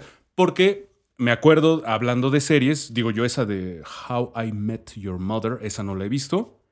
Eh, pero me acordé y pues, es, es inevitable que, te, que, que no te acuerdes de Black Mirror. Acuérdense el, el- el mundo que plantea el Black de Mirror es un, las redes sociales, ¿no? El primer, la el primer capítulo de la primera temporada. Pues todos, más bien, ¿no? O sea, como que la serie es la incorporación de la tecnología a nuestras vidas y hasta dónde, ¿no? Es, Y los problemas Claro. que trae, contrae. claro, la serie lo plantea de Conlleva, manera crítica, ¿no? Este, lo, lo plantea de, un- de- de una manera incluso como una especie de ensayo, ahí una serie como ensayística de cómo sería el mundo y hasta dónde estamos dispuestos a llegar. Pero justamente también este, me estaba acordando yo, eh, eh, ahorita que lo mencionaron, de el, el un nuevo, Nuevo Mundo Feliz, o cómo se llama la obra, Mundo Feliz, Brave New World. Ah, El Brave New ¿la World. sinfónica? de Aldous Huxley. Ah, Ah, un sí, mundo Brave feliz. New World. Sí, el, el Mundo Feliz de Aldous Huxley, en donde también... Bueno, es que la traducción es una mamada. güey. O sea, el Sí, original sí, es sí, sí. Brave New World, sería Valiente Mundo Nuevo. O. Sí, el Valiente Nuevo Mundo. Y, este, Y en español pusieron El Mundo Feliz. Mundo Feliz. Un Mundo Feliz. Eh, también se nos plantea esa, esa, probablemente podríamos llamarlo distopía, ¿no? De, pero es que a plantearlo, plantear el escenario en términos de distopía, pues uno se escucha muy boomer, ¿no? Los chavos dirían, Muy académico. ok, muy, ok, boomer, porque... Apocalíptico. Porque, insisto, hay que poner también en duda el carácter idílico de nuestro mundo, ¿eh? del que nos tocó a nosotros. O sea, a ver, No habría que ver cuál es, cuál es mejor, ¿no? Yo sí estoy muy abierto a que, pues, si el mundo va a cambiar, pues que cambie, Que cambie. Claro. Claro. claro. Y yo no me enojo. Ahora, Me, eno- me Las redes- que Mario lea Nietzsche, pero... Por eso no hagas enojar a Mario. Exactamente. las redes, a ver, por ejemplo, redes como Facebook, recordemos que son creadas como experimentos estudiantiles universitarios para acercar a la gente, o sea, de gente que le cuesta mucho trabajo, así como Alejandro, acercarse a la gente, o sea, tener vida social. Los sí. tímidos. Ah. Ajá. Y pues crean una red social, crean una red para pues para conversar A ver, desde en tu la narrativa. de su pantalla, ¿no? En tu narrativa yo tengo problemas. No, ya no, güey, pero de pues si lo superaste, social. si lo superaste a los 32 después de tu tercer matrimonio, cabrón, pues ya no vale, güey, o sea, Estás bien sope, pero bueno, a ver. Según tu lógica, una persona que tiene problemas de acercamiento social diseñó, bueno, no, no, no me pongas palabras Facebook. en mi boca. Estoy hablando de ti, exclusivamente de ti, güey. ah, bueno, a ver, según tu lógica, a mí me habría ayudado Facebook para Ah. A ti no te hubiera ayudado nada, güey. o sea, ese encierro que le estuviste. No, pero, pero, no, no, no. Pero eso es No, cierto. es o que sea, estás- como estás en- como estás en onda boomer. Fue creado, fue con esta intención, acercar a la gente, ¿no? Ahorita ya, Sí, pues sí, acercas a la gente y la alejas A ver. al mismo tiempo. Es esta, este Entonces, tema, según ¿no? tú, o sea, tú no viste la película de, de- de- que en español se llama Red Social. No, ¿No lo viste? Es sobre Facebook, ¿no? Es sobre Facebook. Y no tiene, bueno, a menos que me equivoque y Mark Zuckerberg, por favor, Mark, no me canceles la cuenta, cancelasela a Mario. Eh, según tú, es un experimento, no, es una empresa que él genera desde que es un niño. O sea, la trae en la cabeza y la pone en práctica con las herramientas que aprende en la universidad. O sea, no, no es lo que hablábamos antes del programa, no es algo espontáneo, no es algo improvisado. O sea, no es un experimento que tuvo éxito. No. No. Ok, Boomer. Ok. Boomer. Bueno, y luego, tu siguiente pregunta. No, vamos a cambiar el tema. Porque esto se está poniendo muy candente. Ah, Imagínate, vamos a salir de esto y les voy a decir que uno de los temas interesantes para ver, para mirarse guapos, es hablar de política. ¿Por qué? Hay que entender que la política, bueno, mucha gente dice que es un arte. No, es una ciencia. Bueno, está la ciencia política. ¿Esto qué significa? Que hay una metodología para entender el poder, la esfera de influencia.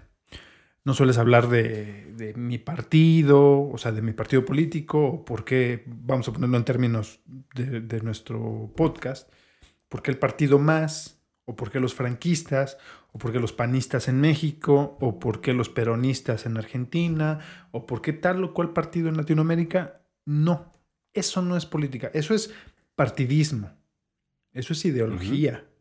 La política, el análisis de la política va más allá.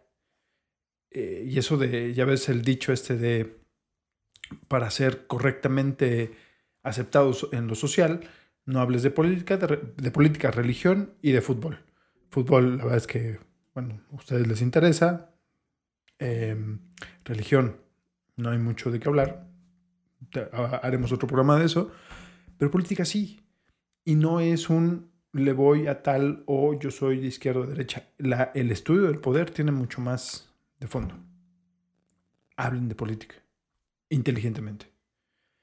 Y en este caso, bueno, Mario le gusta más este tema de la política porque él es especialista de este tema sobre el poder. Y la primera pregunta es, ¿política, poder? ¿Qué chingados es eso? ¿O qué es política? Mario. A ver, para... Este es un temazo. y no me voy a meter a contestar, no me voy a meter a contestar estas preguntas. Si me permiten, amigos y queridos potescuchas, queridas potescuchas, pues más bien les voy a dar las Los claves. doritos después. las claves, pues para entenderla, ¿no? Y que puedan platicar, como dice Alejandro, eh, no libres de pasiones, porque también la política, hablar de política es hablar con pasión, que tiene que ver con ideas, con la discusión de ideas, y eso siempre apasiona. A ver, finalmente, no necesitas ser politólogo para hablar de política, ya lo habíamos hablado incluso el programa pasado, como no necesitas saber jugar fútbol para hablar de fútbol, ya lo hemos hecho, ese ejercicio ya lo hicimos aquí, ¿verdad, Pepe? Entonces, con Alejandro, porque tú sí entiendes de fútbol, ¿no? Este- O sea que hay, bueno, ya. No, a ver, no, no, no, sigue, en serio, en sigue. serio, en serio. No, espérame. Entonces, a ver, cuando tú te sientas a hablar de los problemas de la vida nacional, no es si el peje ha sido el peje y si Fernández Ceballos es Fernández Ceballos, sino el contexto en el que se han desarrollado durante cierto tiempo. Y eso, la única manera de conocerlo es leyendo los periódicos. Listo leyendo noticias. Y ya no tienes que comprarte un periódico en el puesto de revistas, que siempre es muy bueno. Lo- hay en internet y les estoy invitando a que se pongan a leer periódicos serios, ¿no? O que se pongan a escuchar programas serios. Eh, Mira, ojo, que también es algo que hemos dicho. Todos los medios de comunicación responden a sus propios intereses. Es decir, detrás de sus noticias y de sus opiniones hay intereses que defienden. Eso es importantísimo.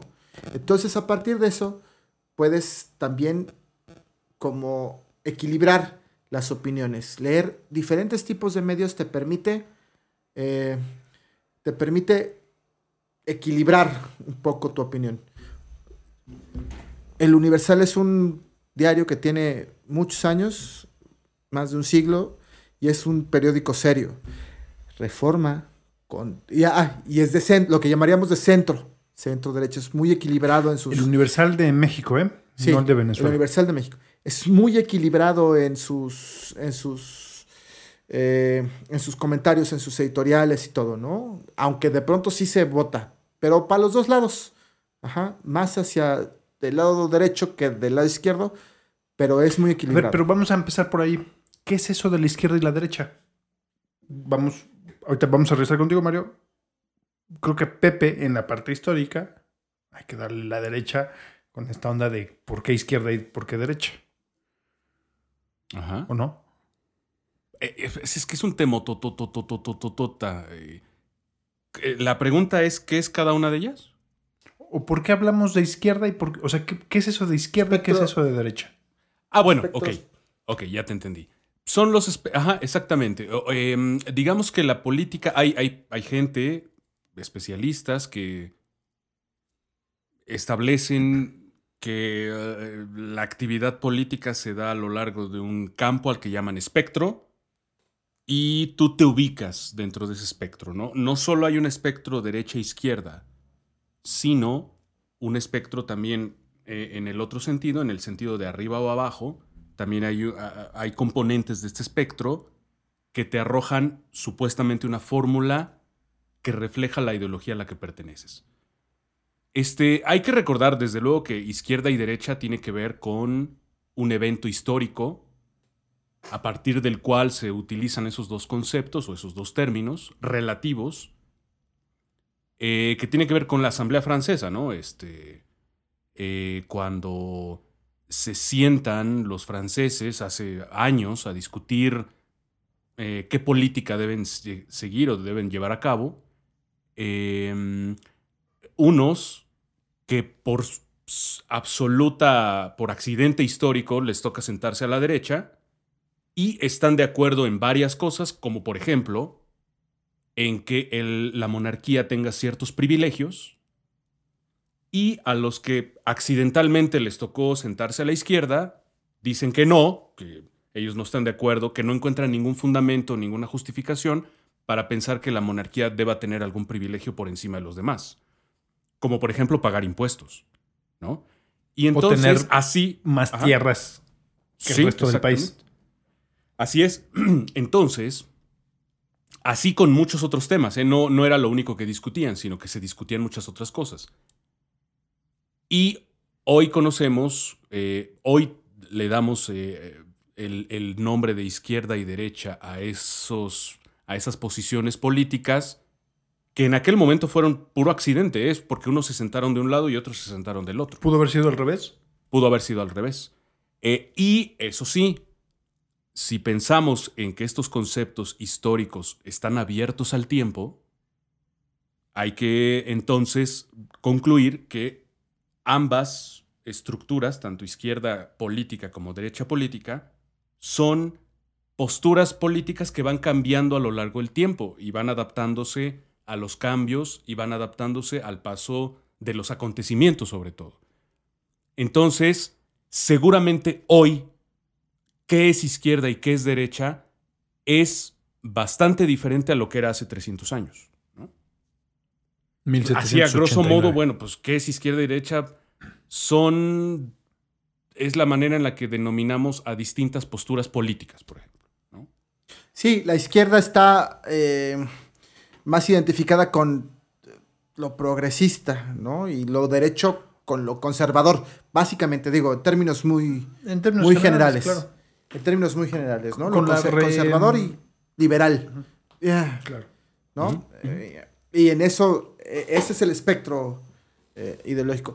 Yo no sé, yo no sé si pudiera ser diferente. Recordemos que la izquierda tiene que ver con el diablo, güey. Entonces, este, si hablamos de unos franceses que podrían ser, eh, no pensar en esas cosas laicos, pues. Ajá. Pero pues la izquierda es del diablo, güey. Entonces también ahí la encasillas, cabrón, ¿no? Lo progresista es del diablo. Entonces yo no sé si, si pudiera llamarse, eh, a lo mejor se llamaría de otra forma si hubieran estado sentados al revés, pero no Pero, a ver, izquierda no y te estoy derecha. entendiendo con eso de la izquierda es del diablo. Claro, porque finalmente. eh, O sea, que en esa época, en, el, en 1789, No, la mano izquierda, lo diestro, la izquierda, güey, Ah, hasta... ok, ok, ok, sí, eso en ese sentido. Ya. Siempre lo zurdo, lo zurdo es del diablo, güey. Sí, sí, sí. Yo tengo Sí, amigos, a- amigos, yo soy zurdo y la historia, yo conozco que hasta los años 50 del siglo XX, si tú nacías zurdo, todavía en los te- años te- 80, güey, tengo un amigo, y lo conociste, güey, mi amigo Lalo, mi ex amigo Lalo, su abuela le amarraba la mano, cabrón.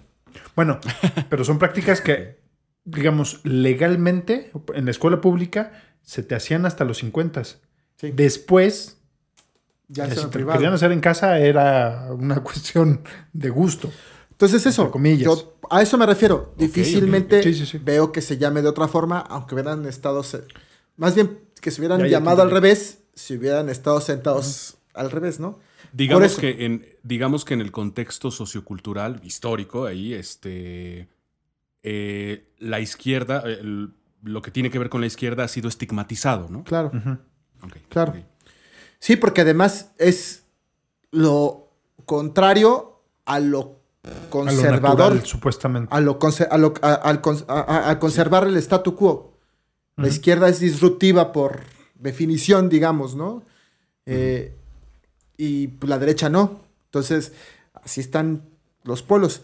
En este sentido, los medios de comunicación y sus intereses, pues tienen que ver con esto que acabamos Sí, de también comentar. están alineados en ese. Entonces, aquí en México, aquí en México tenemos identificadísimo, por ejemplo, el Universal es de centro, de, centro, centro derecha, ¿no? Pero es muy serio, o sea, tiene plumas que son reconocidas y todo, ¿no? Y es un poco plural, ¿no? Sí tiene por ahí de, de todo. Eh, del otro lado del espectro, hace 20 años, hace 25 años, surgió el Reforma de un grupo de empresarios del norte y que está muy vinculado con la derecha, ¿no? El espectro derecho. Sí tienen, ojo, todos los diarios tienen en su seno plumas que escriben de ambos, de ambos lados como para que también ellos mismos justifiquen su plural o, o vendan su pluralismo. Pero los intereses que defienden son muy Sí, específicos. estás hablando que 80% son de uno y hay 20% Claro, claro. que invitan del otro. Claro, claro, ¿no? E- En el otro lado, en el otro lado, pues tenemos a la, a la jornada en México, ¿no? Que es una, no, es una cooperativa, propiamente. Sí, no es una cooperativa, pero es un grupo, igual el Reforma, el Reforma también está, está conformado por accionistas pequeños, muchos accionistas pequeños, ¿no? Que en su momento fondearon, lo que ahora se llama fondeo, se utilizó. Y el primero fue la jornada hace, accionistas. eh, a principios de los Lo que pasa 80. es que aquí era.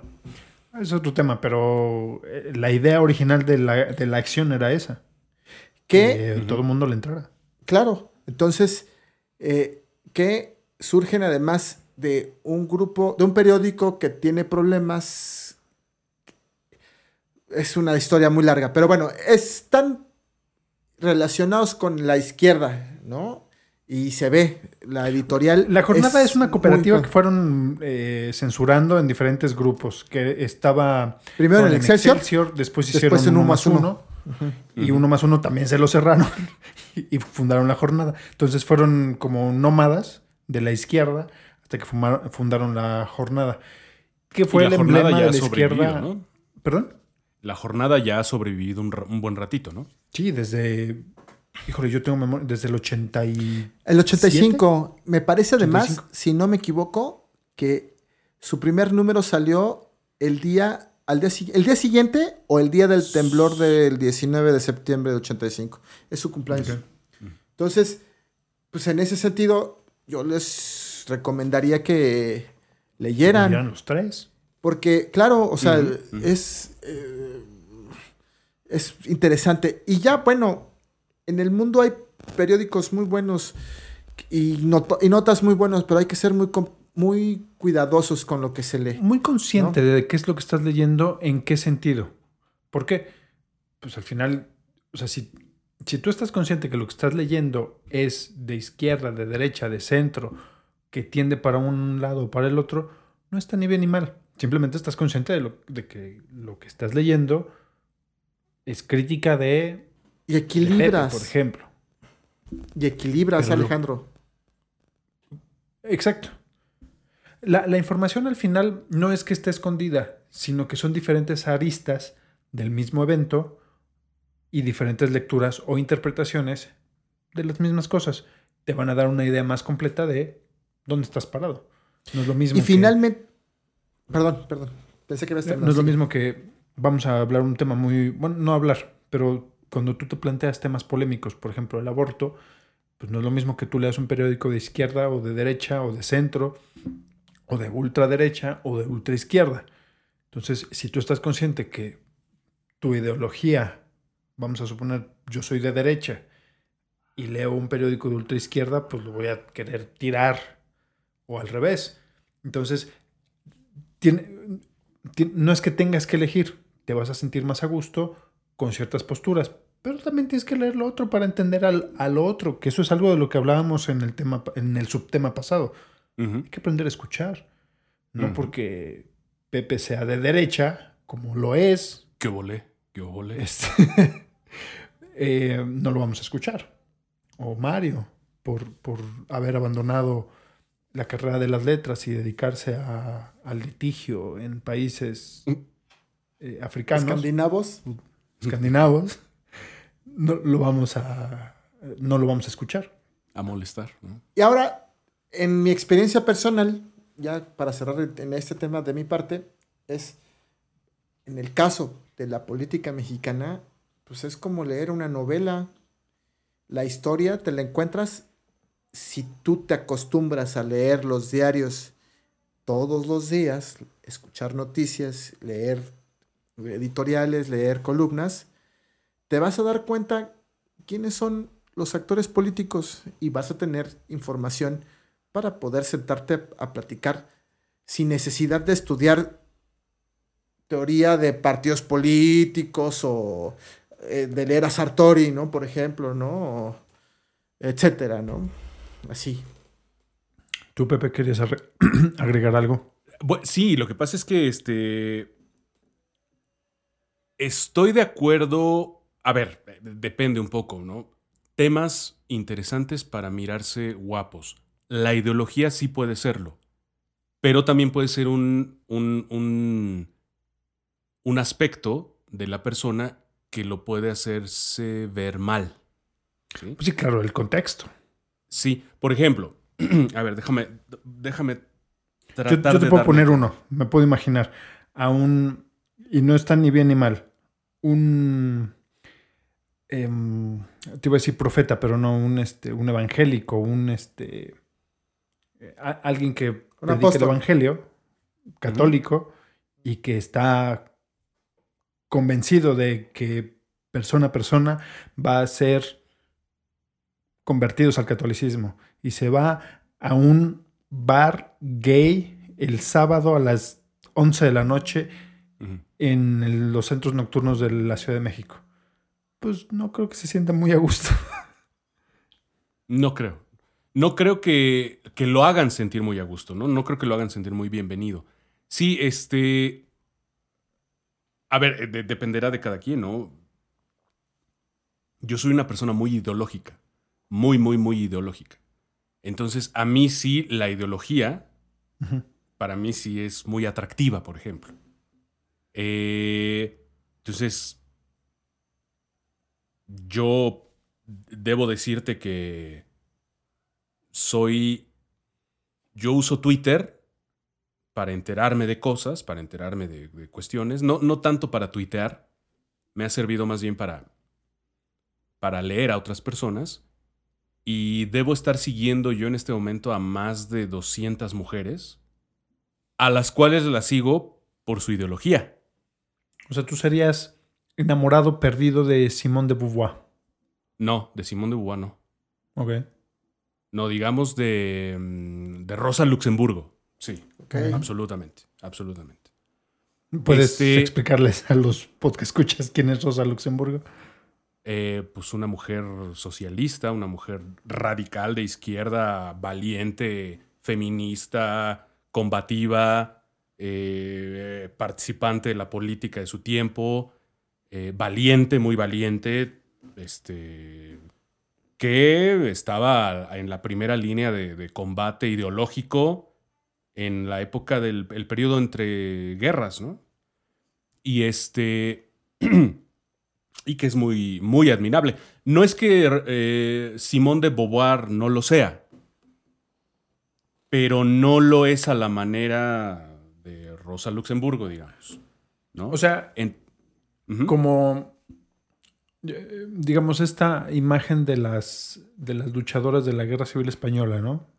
De, de esa audacia o la mal vendida, que después hablamos, podemos hablar de eso, de la mal vendida resistencia francesa de la Segunda Guerra, ¿no?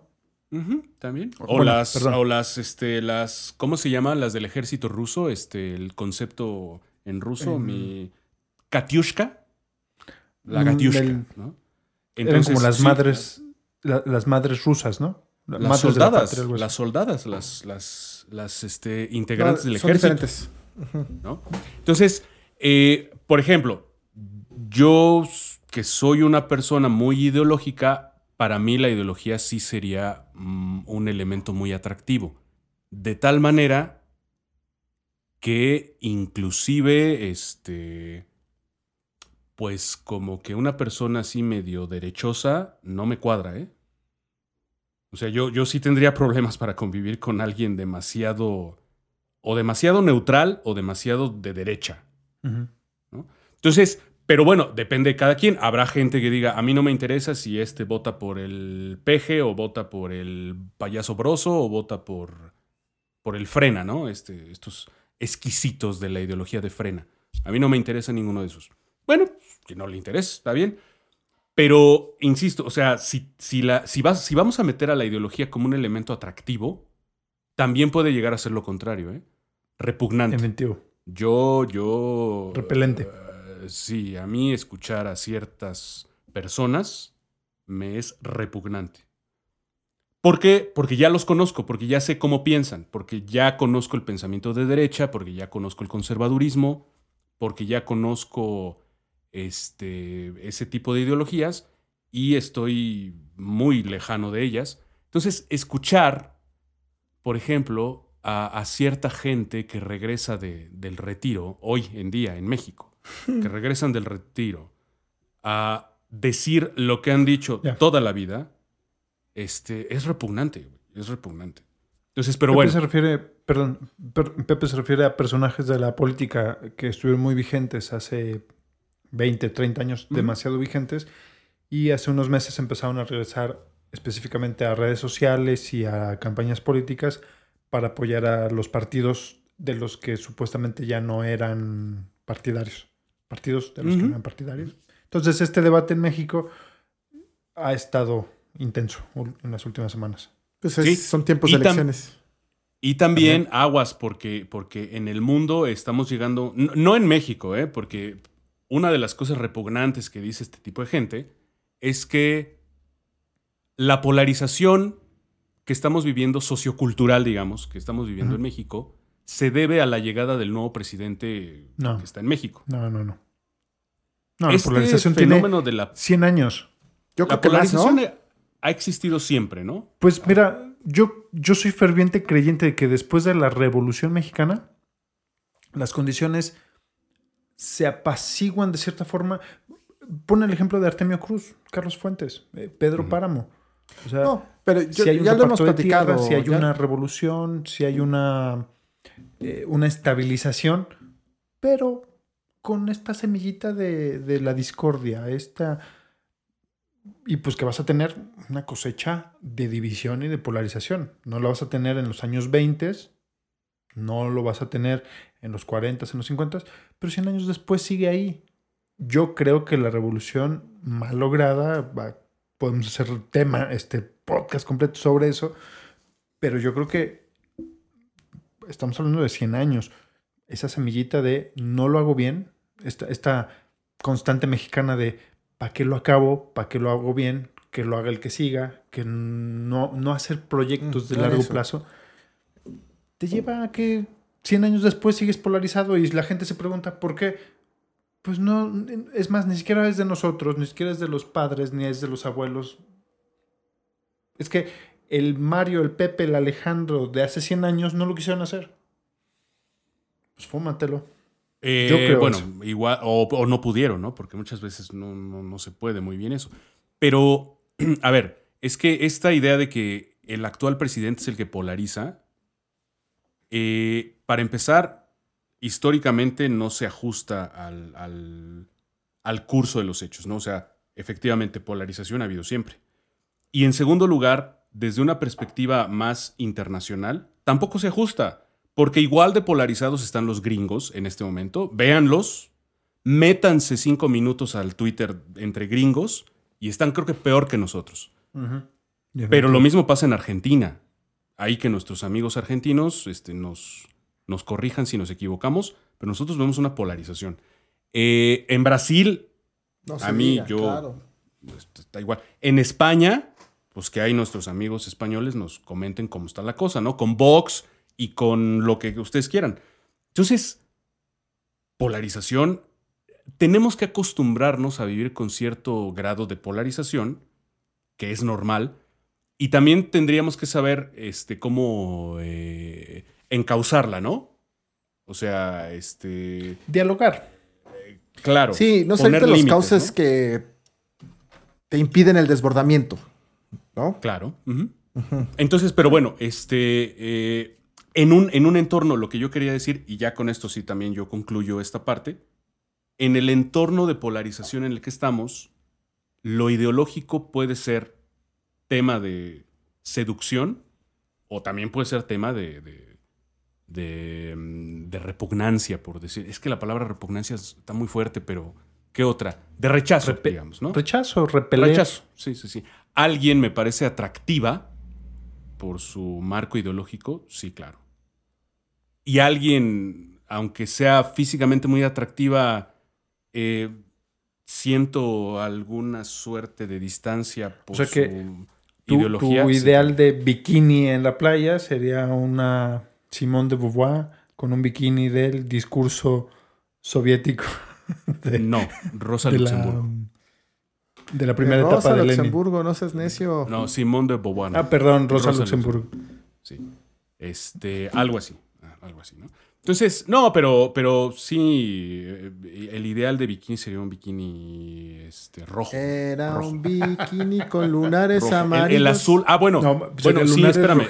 rojillos. Rojo o amarillo, porque esos son los colores más o menos de la, históricos de la izquierda, ¿no? El, rojo, el amarillo y el rojo. Por eso el PRD es amarillo, con negro. Y el color más de la derecha es el azul. Son colores más. Por eso el pan es azul. Muy bien.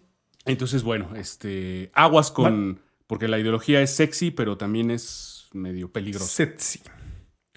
A ver. Otro tema para hablar. Una, una recomendación para hablar y mirarse guapo. Casi no, no, no debería fallar. La hablamos en unos segundos. Y nos despedimos. ¿Les parece? Ok, muy bien. Sí.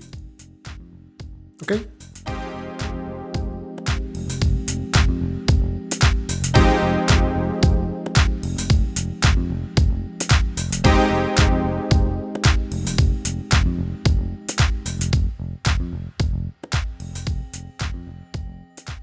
¿Qué tal amigos? Bienvenidos de regreso. Seguimos en Esferas Aparte, en este, esta grabación desde otros momentos de la vida digital y del Internet. Nos siguen acompañando Mario Morales, Hola. te está durmiendo, No que me va a estar durmiendo. y José Luis Pérez Sandoval. Pepe, ¿cómo estás? Hola. Hola, bien. Todavía no me duermo yo tampoco. ¿No? ¿Todavía Ya no? casi, pero todavía no. Todavía casi, casi andamos por ahí. Eh, les comentamos, recuerden nuestras redes sociales, Esferas Aparte, en eh, Facebook, YouTube y en, tenemos una página que es esferasaparte.wordpress.com. Ahí tenemos un blog donde también tenemos información, tenemos citas, lo que ustedes necesiten saber sobre estos temas. Em, continuamos con este capítulo y último bloque que es temas interesantes para verse guapos, para mirarse guapos, perdón. Es que a ver, tenemos ahí un debate en mi cabeza. Y el último subtema que tenemos, como recomendación de los temas interesantes, es viajes y libros. En el entendido de varias cosas, hay, hay consideraciones que hay que tomar en cuenta. La primera, ¿por qué viajes y por qué libros? Es evidente que no a todas las personas ni están obligadas a que les gusten los viajes o a que les gusten los libros. Y es mucho más difícil encontrar en el universo de conjuntos una persona que no le gusten ni los viajes ni los libros.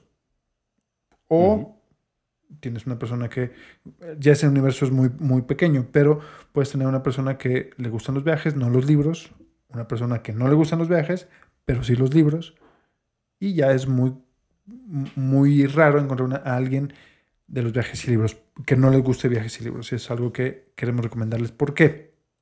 Mario, ¿tú estás preparado para decirlo? ¿Me repites la pregunta? no estaba preparado, estaba yo buscando justo la información. ¿Pero qué información de tus No, viajes? pero ¿Estabas chismeando en tu página de Facebook? ¿Qué viajes Sí, fíjate que sobre viajes tengo algunas cosas incluso que me han servido hasta para escribir, ¿no? Tengo, además de lo que de pronto escribo en el- nuestro blog de WordPress, tengo otro blog donde he escrito sobre algunos viajes, ¿no? He tenido la fortuna de viajar por gran parte de la República Mexicana. Pero Eh, tú manejando, ¿no? Es lo que te- a ti te gusta. Manejando y en, en avión y manejando, que me gusta mucho manejar. Este, he vivido en tres ciudades diferentes aquí mismo. De las en la- 500 la que hay en Mexicana. Eh, y entonces, pues, sí les puedo decir que los viajes te ayudan en varias cosas. Uno, primero, en entender el mundo, en comprender el mundo. Dos, pues también te dan conversación. Platicar sobre viajes es una cosa padrísima, porque te ayuda a describir mundos. Lo que te pasa cuando lees, pero ese es otro tema, ese es el otro tema. Abres tu mente, descubres mundos desde otra perspectiva, ¿no? Y los viajes eso te dan, te dan. Conoces gente, conoces lugares, conoces costumbres diferentes a las tuyas, eh, formas de, de pensar, de conducirse, de hacer, en fin.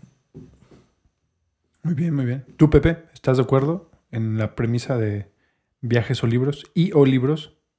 Sí, sí, sí. Sí, estoy de acuerdo con lo que planteas, ¿no? Eh, habrá gente más abocada a los viajes, habrá gente más abocada a las lecturas, y habrá, pe- pero raramente encontrarás una persona que no le guste ni lo, ni lo uno ni lo otro. Este, incluso no solo conversar sobre viajes, ¿no? Sino incluso viajar juntos, ¿no? Puede ser una, puede ser una experiencia muy Bueno, pero es más difícil, ¿no? Sí, claro, El claro, tema de... claro. O sea, sí, sí se dan las situaciones, ¿no? Estás en una empresa, estás en un lugar trabajando, pues tienes que trabajar con el... Perdón, viajar con el cuate de al lado que no conoces. Ahí Sí, sí, sí, sí. Lo, lo entiendo. Sí. Pero no es tan común. Pero los viajes con una pareja pueden ser muy interesantes, ¿no? Con Claro. tus amigos. Fíjate Claro, que todavía sé. O sea, no solo con la pareja. Digo que ya, ya nos dijiste, Pepe, en el prebloque, ¿no? Que no pierdes el tiempo con los cuates, güey. Pero, este. pero. Pero Yo también no viajar eso, con los amigos, ¿no? Es, Sí, sí, sí, sí, es sí, sí, simple. claro. Nosotros viajamos mucho eh, juntos, ¿no? Sí, sí, nos tocó. Yo me acuerdo mucho de, Después de de un viaje que fuimos a um, Ixmiquilpan. Una- ¿Cómo no? Sí, al, rancho de Marta. Bueno, no, no, no al rancho de Marta, fuimos a... Al rancho de su ¿cómo se abuela. Sí. No, no, no, no, no. Que fuimos a acampar después. Ah, no, bueno, Eh, ese. Que fue en una cierto, Semana Santa. Ese es tema que voy a hablar en mi canal de YouTube sobre las vacaciones de Semana Santa, güey. En el mío. Pero justo, claro, no he vuelto a salir en Semana Santa después de eso, güey. O sea, A mí me No, quedó. no es que a ser- había- a ver, así rapidísimo, un minuto. Fue, fue una, una Semana Santa que estábamos muy jóvenes y esta onda que todo mundo, por lo menos los adultos que yo conocía, que decían, no, no, no, viajar en Semana Santa es un horror, no lo hagas. Y pues estás chavo, ya trabajábamos, era como, pues, pues vamos a hacerlo, pues ¿cuál es el problema? Y tú y Raimundo, ¿no? Ya conocían ahí, ¿cómo se llama el lugar? Este, Sí, es las grutas de Tolantongo. que- Caguam- Tolantongo. Sí, las grutas de Tolantongo. Y llegamos, fue una odisea llegar. A ver, primero, Alex, primero nos fuimos todos en el, e- e- en, en el carro chiquito de Gabriela, para empezar. Ujú. ¿No? Chevy. No, el otro. cinco. Ah, sí No, fue Chi- Chevy, No, ya fue el otro, ¿no? No, el Chevy. No mames. Te digo porque yo Chevy, manejé- güey, o sea, El último, junto con... Fíjate la situación. Salimos de Ixmiquilpan tipo 11 de la... 10, 11 de la noche. Fuimos a Salimos cenar. de la Ciudad de no- México tardísimo, güey. Porque Sí, sí, sí, porque el último en salir a trabajar fue trabajaba yo. y había que esperar y A mí. esperar. y- A mí, salí a las 9 Sí, de la en el noche, con- güey. En, en- en San Lázaro, ¿no? Ajá. Pasamos por Pepe ti ahí. tenía cara de me quiero regresar de- en el primer en la primera esquina. Sí. Eh, no, saliste de trabajar tarde, pero no a las nueve, como seis y media, siete, porque habías, así entre muy entre comillas, pedido permiso. En la época en que Mario no era jefe, ¿no? pero bueno, llegamos a Xmiquilpan entre 10, 12 de la noche, una cosa así, una ya muy tarde. No encontramos de comer, o sea, era una parada obligatoria porque nadie había cenado. Vamos a cenar. No había dónde. Y me acuerdo que yo manejé el último tramo porque me senté junto a. Bueno, yo venía manejando y Raimundo venía a mi lado.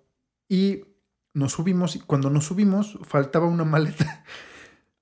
Y dijo Raimundo: Pues yo, yo la subo y ya vámonos. Ya, ya, ya, ya todos estamos hartos. Ya vámonos porque vamos a llegar. Y el último tram- tramo para llegar eran como te dijera 10, 15 kilómetros de terracería. Pero nosotros íbamos en un Chevy. Con tanto peso y tantas Con maletas. maletas, cinco personas. güey. No, pero espérate. Nosotros veníamos a 30 kilómetros por hora. 30 kilómetros, perdón, 15 kilómetros o 10, no lo sé. Fue eterno. Pero hubo un problema. No podía cambiar velocidad por las maletas que traíamos. No Y tampoco podíamos cambiar la música. O sea, fue el día que yo conocí em, una canción de Metallica, Sanatorium. La escuchamos fácil 50 veces. Así. No, pues. Y bueno, ustedes venían dormidos atrás. No, fue un rollo. Llegamos a las 3, 4 de la mañana. Pero además. Pero además, a- además hay que decir una cosa, ¿no? A ver, adelante, Marito. No, tú si- primero, tú primero, a ver, tú primero. A ver si te acuerdas tú de ella. Bueno, hay que decir que llegamos, pero no llegamos a un hotel o a una cabaña con un balcón con una mirada hacia el, hacia el mar o hacia el horizonte. llegamos a acampar, a sacar Había que las casas río. de campaña. Había que cruzar un río. Caminamos un chingo todavía después de que dejamos el carro en el estacionamiento. Sí. Y no había O sea, lugar en ningún lado ojo, porque ver, estaba lleno de chilangos, cabrón. Un llano. En medio de la nada. Sí, a dos kilómetros del río. Ajá. Y nosotros íbamos a acampar del otro lado, que además hace muchos años se pelearon los ejidatarios de Tolantongo con los del otro lado del río, que es la, la Gloria. Y entonces y nosotros no sabíamos llegar a la Gloria, llegábamos a Tolantongo y nos quedábamos en la Gloria, pero todo estaba lleno, lleno, lleno, lleno. O sea, Bueno, encontramos un lugar muy. O sea, vamos a, vamos a poner el contexto. Era un lugar como de 5, 4 por 4 donde cabían nuestras casas de campaña bien. Bien, hasta ahí. Sin mayor problema. Dos horas después empezó a llegar gente que vio con amor los 50 centímetros Centímetros que cuadrados que quedaban de los espacios que habíamos dejado para maletas o para leña. Una cosa horrible. Sí. O sea, no, les tuvimos metro- que decir que había un hormiguero, güey. Y emputados, Sí, sí, sí. así de sáquense la chingada. Sí, sí. no. No, no, además llegaron a las 6, del- nosotros llegamos a las 4 de la mañana a Tolantongo a, a- a acampar y ellos llegaron dos horas después, güey, ¿no? Entonces sí, sáquense, no, no mames, no, no, ni te Sí, nos acerques. despertaron. ¿no? Y estuvimos jueves santo. Semana Santa. Santo. sábado de gloria y el domingo, ah, espérate, el domingo, eso sí, desayunamos barbacoa bien chido, ¿no? Pero el domingo ya nos vamos al tipo mediodía No. y a la hora de salir, pinche llanta yo ponchada, ¿no? De una de las... O sea, para empezar, así estuvo No, el pero regreso. olvídate de eso. Tú manejaste de regreso. Sí, El regreso son tres horas. Llanta ponchada, cuatro. Tráfico, tráfico de todos los chilangos regresando a la Ciudad de México, no mames, incluidos nosotros. O sea, Yo Sí, me acuerdo sí, haber sí, llegado sí, a mi sí. casa como a las 10 de la noche. no, no así. fue una cosa. Oye, no habría que, habría que ofrecer disculpas al resto de la República, ¿no? Somos, somos como una plaga los chilangos. ¿no? Sí, hay- En les aviso cuando Por eso esté dejamos de un hacerlo. video y voy a hablar de las ¿Eso? vacaciones de Semana Santa. Ajá. Pero bueno, este es un buen ejemplo de eh, las peripecias que. ¿Cómo De- puedes conversar? de Ahí las está. conversaciones. Sí, claro, claro. Este viaje, mitad pensado, mitad planeado y el resto completamente improvisado con todas las situaciones. Y 20 años después llegas a esta a la conclusión de que no vas a salir en Semana Santa. Eh, y lo, lo que yo, lo- yo les quería No, no, comentar- yo no me tardé tanto, güey. Yo no, no volví a salir de Semana Santa desde entonces, güey. Sí, no, ni yo. La conclusión la llegué en ese momento, güey. Ah, claro. Ah, bueno, que quería entender, perdón. Que dices que... Y llegas a la conclusión 20 años después que no tienes que salir. Yo no, ni madre, no me tardé tanto, Ah, no, no, no, no. Ah, sí, también fue en ese momento. No, les quería decir esto. Eh, el tema, ¿por qué viajes y libros? A- al margen de que sí, obviamente los libros tienes historia, filosofía y, y todas las cosas técnicas que te imagines, yo me refiero, o mi intención era hablar un poco más de libros como novela, literatura, narrativa. Sí. ¿Y eh, qué quiere decir esto? ¿O en qué se resume la narrativa? La narrativa es contar historias. Es, eh, con esto también me refiero a que contar historias tiene que ver con ver películas, ver series, ir al teatro, ir a la ópera. Todo se resume en contar historias, escuchar historias, ver historias. Y los viajes, si tú concentras que los libros, las novelas, los cuentos, todo lo que tú leas en este sentido literario son historias y que los viajes terminan siendo historias, pues prácticamente es lo mismo. Entonces a mí me parece como raro el pensar que a alguien que le gusten los libros no le guste viajar. Ok, puede ser que no ¿eh? te guste viajar físicamente. Pasa, pasa. ¿Cómo? Pasa. Sí, pero ojo, a lo que voy es, puede que no te guste viajar físicamente, pero eres un Ah, viajero claro. en los libros. O al revés, O no te gusta leer, ¿no? ok, pero te gusta viajar. Te gustan las historias, y, pero no los libros. O las no me gustan los viajes o los libros. Bueno, no estoy hablando de libros, estoy hablando de historias. No me gusta viajar los libros. Bueno, pero dudo que no te guste el cine. O que no te-. Es parte de la experiencia humana. Las Sí, son referencias culturales de todos, ¿no? Referencias culturales. Eso. Finalmente, Pepe, tú lo acabas de decir. La conversación, las conversaciones no son otra cosa más que experiencias culturales. Es un diálogo entre otras personas y rápidamente hemos, nos hemos referido a ellas como para hablar con otras personas, amigos o personas del sexo opuesto que nos llaman la atención, pero hasta para cuestiones más importantes, trabajo, relaciones públicas Sí. con personas, de- ya lo decía Alejandro cuando se topó con el alto grado académico de las personas con las que trabajó, ¿no? Eso te, te da así de, ah, hay más cosas y te permite, te abre, te abre puertas y te abre mundos que siempre te pueden ayudar. Entonces, referencias culturales. Hay que tener referencias culturales en la vida. De todas, ¿eh? De, de todas. Sea, Sí. Muy cultas, muy pu- populares. Por ejemplo, lo, lo que tú dices, las referencias culturales, en el caso de las historias, los libros, las novelas, las películas. Yo lo que me di cuenta desde ese momento que platicábamos hace rato de esta, eh, mucha gente que en mi juventud de momento decía, bueno, pues es que yo estudié, me pasó con el caso de Goethe. Ah, estoy, estoy leyendo Fausto. Ah, en alemán, no, en español. ¿Y qué traductor? No me acuerdo.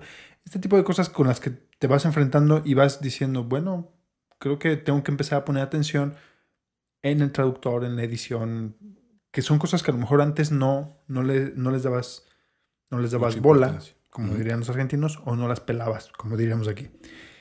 Pero al final, la historia o lo que te interesa, la inclinación, tiene que ver con esa pasión de lo que te gusta. Por ejemplo, las películas. Yo me he encontrado con gente que es apasionado de las películas y a veces no puedes coincidir con, con esos gustos, ¿no?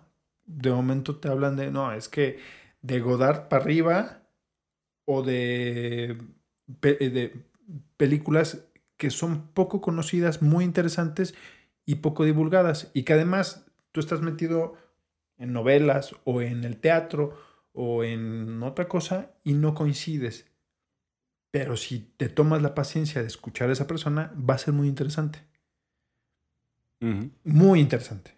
O no. Oye, Depende también de la Oye. otra persona. Sí, claro. Oye, ahorita que decías, este, fíjate, no, no se me había ocurrido, pero ahorita que lo, me- que lo volviste a mencionar, esto, esto que te dijo alguien de que si estabas leyendo a Fausto eh, en alemán, En alemán. suena medio charolesco, es una medio... Eso es no. Medio- Hay gente medio que prepotente, pasa. ¿eh? Sí, claro, claro, claro. Sí, es Ese snob. ambiente, ese ambiente se prestaba mucho para eso. Pero no. Lo importante no era lo que me dijeron ni. Ni siquiera es relevante quién era ni, ni, ni la intención. Pero lo que se me quedó grabado es que hay otra opción. Aprendizaje. Existe otra opción. ¿sabes? Aprendizaje. Aprendizaje. Estás ap- aprendiste algo de esa Aprendí, interacción. aprendí que hay otra opción. No, no es solamente. Es más, hasta la fecha no leo en alemán, pero sí leo en inglés y en francés. A raíz de, esa- de ese comentario, fue como. Lo lees en el idioma original. Bueno, en ese momento. No, o sea, no era que el alemán fuera mi, mi, mi objetivo leerlo, pero de- en ese momento dije, bueno, ¿y por qué no estoy leyendo en inglés? Que de hecho después me metí a literatura, a lengua y literatura modernas inglesas. Pero Ujú. es parte de ese proceso de, de concluir, hay otro mundo.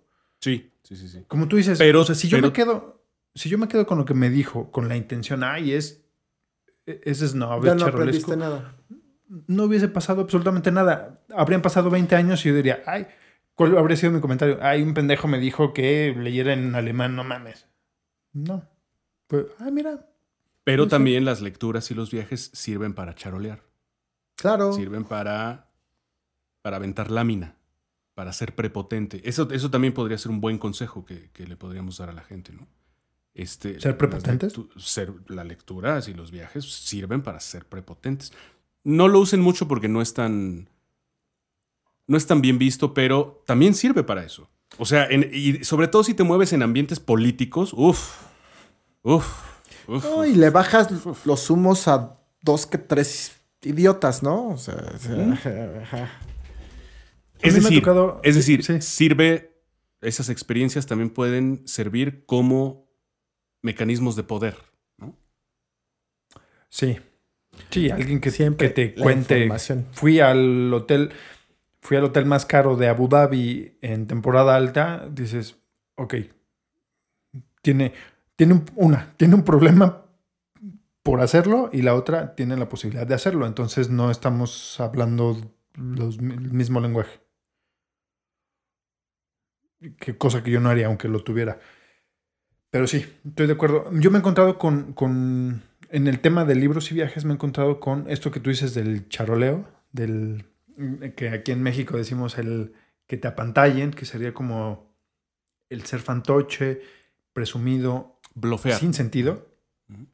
Eh, me tocó alguna, alguna vez que más, más que platicar, porque yo lo dividí a partir de ese momento, yo lo dividí en, en dos. Quien lo utiliza como, como fantochería o como charolazo, como decir yo hago esto, ahí no, no hay una comunicación real, es una presunción y pues como una presunción cualquiera, da lo mismo que hayas viajado a Abu Dhabi, a China o a París, es una presunción, no pasa nada, es como tengo un carro y no hace nada, no, no, no hay un aprendizaje, no hay una experiencia. Y la gente que hace todo por viajar o que lee y que lo comparte contigo por, de corazón, por autenticidad, eso es otra cosa completamente, y eso es un nivel de comunicación completamente distinto, que te lo, El medio es la, el libro, el viaje, la experiencia y la comunicación está ahí. Y, siendo que puede ser el mismo, lo que comentábamos de esto de Get, ¿no? El cuate que leyó a Get en, en alemán original y se lo aprendió. ¿Y para qué? Herramientas, ¿no? Herramientas. Son herramientas para sobrevivir en este mundo cruel y despiadado. Get es Pero es que, de pero es que luego, es que esas, esas presunciones luego. Hay gente que las valora como algo in- como interesante, ¿eh? O sea, eh, me refiero a los receptores. Es decir, hay gente que ve a otro ser presuntuoso y dice es atractivo. Bueno, Claro. y hay gente que se quiere hacer atractiva a través de eso, de la presunción, ¿no? Mira, yo me, yo me acuerdo, hay un parteaguas en el tema de, por ejemplo, Carlos Fuentes, que es uno de los escritores, en realidad no sé si decir cosmopolitas, pero por lo, por lo menos con una marca personal muy difundida en cuestión de que era un mexicano que andaba por todo el mundo, que hablaba varios idiomas y que tenía amigos de todas las nacionalidades, ¿no? Eh, y en ese sentido, su obra y su trato personal y, su, y, su- y todo lo que va alrededor de él tenía que ver con eso. Y era algo que en, hace 20 años me- yo admiraba muchísimo. Me, me gustaba mucho esa, esa cosmovisión, digamos, como diría algún antropólogo que conocimos. 20 años después, incluso después de su muerte, hay un libro de su hija, de Cecilia, Cecilia Fuentes, que va en contra de todo lo que eh, de lo que conocías de la marca Carlos Fuentes, ¿no? De, de- de qué es lo que hacía, cómo vivía, cómo, cómo era esta vida familiar. Y pues al final, en mi caso, lejos de pensar que esa, esa idea o esa idealización de Carlos Fuentes que yo tenía se haya caído, al contrario, lo hace, en mi caso lo hace más humano, como decir, ya ves, no todo puede ser perfecto. Aquí es el Carlos Fuentes humano, ¿no? Pero habrá quien lo utilice exactamente del lado contrario, ¿no? Como, como para decir, era todo mentira, era Nada un vale fantoche, no había comunicación, era... Pero al final es con lo, como dice Mario, con lo que te quedas, con qué aprendizaje eliges quedarte. Yo también Así he es. visto gente que te dicen, por ejemplo, esto que nos pasó en, ay, en, la, glo- en las, esta- ¿cómo se llama? Este, Las estacas. Tolantongo. Tolantongo, güey. Esto que nos pasó en Tolantongo, pues también podremos decir, no, es que nos pasó algo súper bueno. Y, ¿Y para qué? No hay, no hay Ajá, una güey. conexión, no Eso- hay eso. Y no, güey, porque eso No, e ir en Semana Santa a Acapulco es lo mismo, güey. Solamente que, solamente que en vez de ri- playa y mar es río, güey, ¿no? Y arena, pero fue roca, güey. divertido. No lo Fue muy Oye, por divertido. cierto- Fue muy divertido. Por cierto, eh, este, este libro que decías tú de la hija de Carlos Fuentes y las cosas que cuenta, hay unas muy interesantes, ¿eh? hay unas muy... Yo no me las hubiera imaginado. Se- Pues, Se nota que tengo- Carlos Fuentes sí construyó su marca, más o menos le echó ganas para construir su marca. Y este, porque sí hay unas cosas que yo no me las hubiera imaginado, ¿eh? Como que, cuéntanos, está- cuéntanos. está bueno. No, pues este. eh, las, las orgías, que prá- prácticamente organizaba orgías, ¿no? Eh, junto con muchas otras personas del, del ámbito cultural de aquella época. Eh, pero también, por ejemplo, el trato con. El trato hacia, hacia ella, hacia su hija, también me parece duro, ¿eh? También me parece duro. De hecho, yo... Digo, no me, no que a mí no me- me persino, pero sí me parece unas cosas. Sí, no, no. Yo, yo me enteré, no por el libro, yo había tenido conocimiento por un poco de, digamos, un poco más de intermediarios de cómo era un poco esta vida familiar que generaban, esta relación interfamiliar. Y no era una cuestión sencilla, era una, como dices, una vida dura que cada quien es respetable, pero no es algo que desde mi punto de vista yo elegiría, elegiría para mi familia. Definitivamente no. Pero es, ahí está, ¿no? Y es Ese- importante ese- también verlo para poner el contexto de el balance de lo que ha- hace la persona al final. Decía William Faulkner, cuando le entregaron el premio Nobel, decía, el hombre es el que, bueno, él decía, el hombre prevalecerá. ¿Qué significa eso? al final todo toda la obra por la que tú te enfoques no solamente va a quedar tu obra, sino tu persona. Es lo de mm, el filósofo, ay, se me fue el nombre, eh, filósofo Foucault, que ahora está en problemas su legado, ¿no? Con el tema de la pedofilia en, en Argelia, bueno, en África. Mm, Entonces, supongo. lo que decía Faulkner, el hombre es el que va a prevalecer, más allá de la obra. Pero también no es como que hago todo, sacrifico todo por la obra y me olvido de la, de la persona. Tiene mucho que ver. Pero, pero También- es un tema, es un tema también muy interesante, ¿no? Si tienes un papá o una mamá famosa, cuéntala, escribe un libro sobre ellos. Y puedes contar unas cosas muy duras, ¿no? Sí, sí, sí. El otro extremo. Bueno, señores, nos encantaría seguir hablando, obviamente. Eh, recomendación, libros, viajes. Mario, ¿algo que quieras agregar de todos los temas, de todo lo que hemos hablado en estas 15 así horas? Como, así como, gracias, así como les platiqué sobre una guía de cómo leer sobre política y entender la política, por lo menos aquí en México, que yo creo que se puede hacer en cualquier parte del mundo, así. Eh, si no están acostumbrados a la lectura, les voy a recomendar algo que yo hacía. Yo todo el tiempo, y ustedes lo recordarán, sobre todo después de la universidad, ya que después, no, no, después de que ya salimos de la universidad, porque ya traíamos otra dinámica, pues yo todo el tiempo andaba con una, con mi mariconera, mi bolsa, este, con, donde metía mi cartera, mis llaves, mis monedas, esas cosas, pero también siempre andaba con un, con mi libro y un diccionario. A veces en diccionario en inglés y diccionario en español, este, para entender y conocer las palabras que no entendía y que no conocía, que te da la lectura. Y eso te ayuda también, te da mucho vocabulario, ¿no? Y pues eso se los recomiendo. Es, hoy es más fácil, no tienes que cargar con tantas cosas. Incluso si les gustan los, exacto, si les gustan los libros electrónicos, pues ahí, ahí y, y las mismas, las mismas eh, tablets te dan eh, diccionario, ¿no? Entonces te, entonces está padrísimo, está, está todo más muy fácil ahora, ¿no? Eh, decía una Sí, el amiga acceso es mejor. en ese tiempo me decía, puta, qué difícil debe ser tú y leer, güey, ¿no? Porque pues yo andaba cargando con mis cosas todo el Sí, tiempo. claro. Y leía en cualquier momento, ¿no? No, a mí, ¿sabes qué me Entonces- pasaba?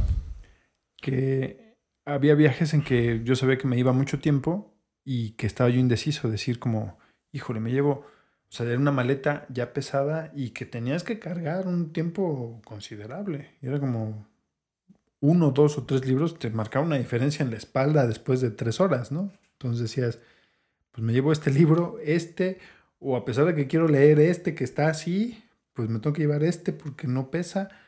Y en mi caso, en, esta, en, en este sentido de la movilidad, la Kindle es una maravilla. Ya no tengo que decidir, metes todo ahí, viajas, cuestión de diccionario, diferentes idiomas, notas. Todo. No, yo soy feliz con eso. Entonces, como dice Padrísimo. Pepe, que Sí, venga claro. el cambio. Que venga. Ok, boomer. No, no, no. Sí, boomers. Aquí yo me quedo Kindle para arriba. Sí, claro, pues es, es lo que te digo. Habría que ver este, si el mundo que viene es tan, tan, tan feo como a veces nos lo imaginamos. Yo creo que es más bien el miedo al cambio, el prejuicio, etc. Y este. Y también recomendar muchas otras cosas eh, que pueden ser interesantes. La música.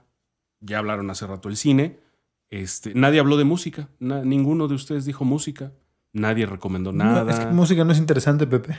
No, yo creo que sí es muy interesante. Este, compartirla, escucharla juntos, platicar sobre ella. Si saben tocar un instrumento y cantar, pues es también una, una manera chida de hacer este, relaciones o comunidad. o- Me nota. entonces, este, pues sí, un montón de cosas, ¿no? Que se pueden utilizar para, para sonar interesante. Incluso, ah, bueno, y también otra cosa de la que no hablaron que se puede viajar son las drogas, ¿no? Pueden drogarse juntos y viajar sin gastar tanto, ¿no? Claro. Puedes viajar Más a Marte, buenas- ida y vuelta, Claro, claro. con un solo pago. Coincido. Coincido con- sobre todo con lo de la música. Ah, lo de las drogas, ¿no? También. Ok. Muy bien, Bueno. chicos. Muchas gracias por, por el tiempo, por la dedicación, por el esfuerzo y usted, pod- podcast escucha, por aguantar tanta cosa. Es. es- ¿Algo, a- ¿Algo más ibas a decir, Pepe? No, ya, ya. Ya, bien. Nos despedimos.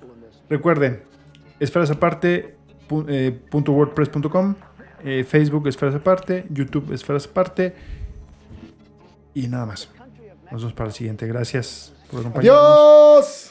Hasta entonces. Mario Morales, José Luis Pérez y yo, Alejandro Castro. Un saludo. Bye. Abur. Nosotros queremos construir el socialismo.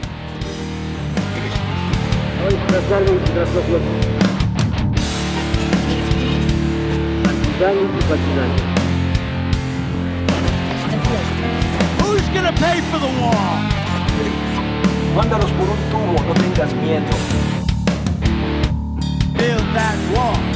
No tengas miedo. Mándalos por un tubo.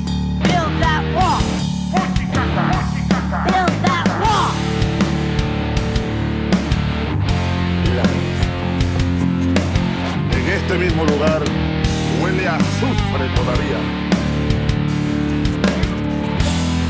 We have some bad hombres here and we're gonna get them out.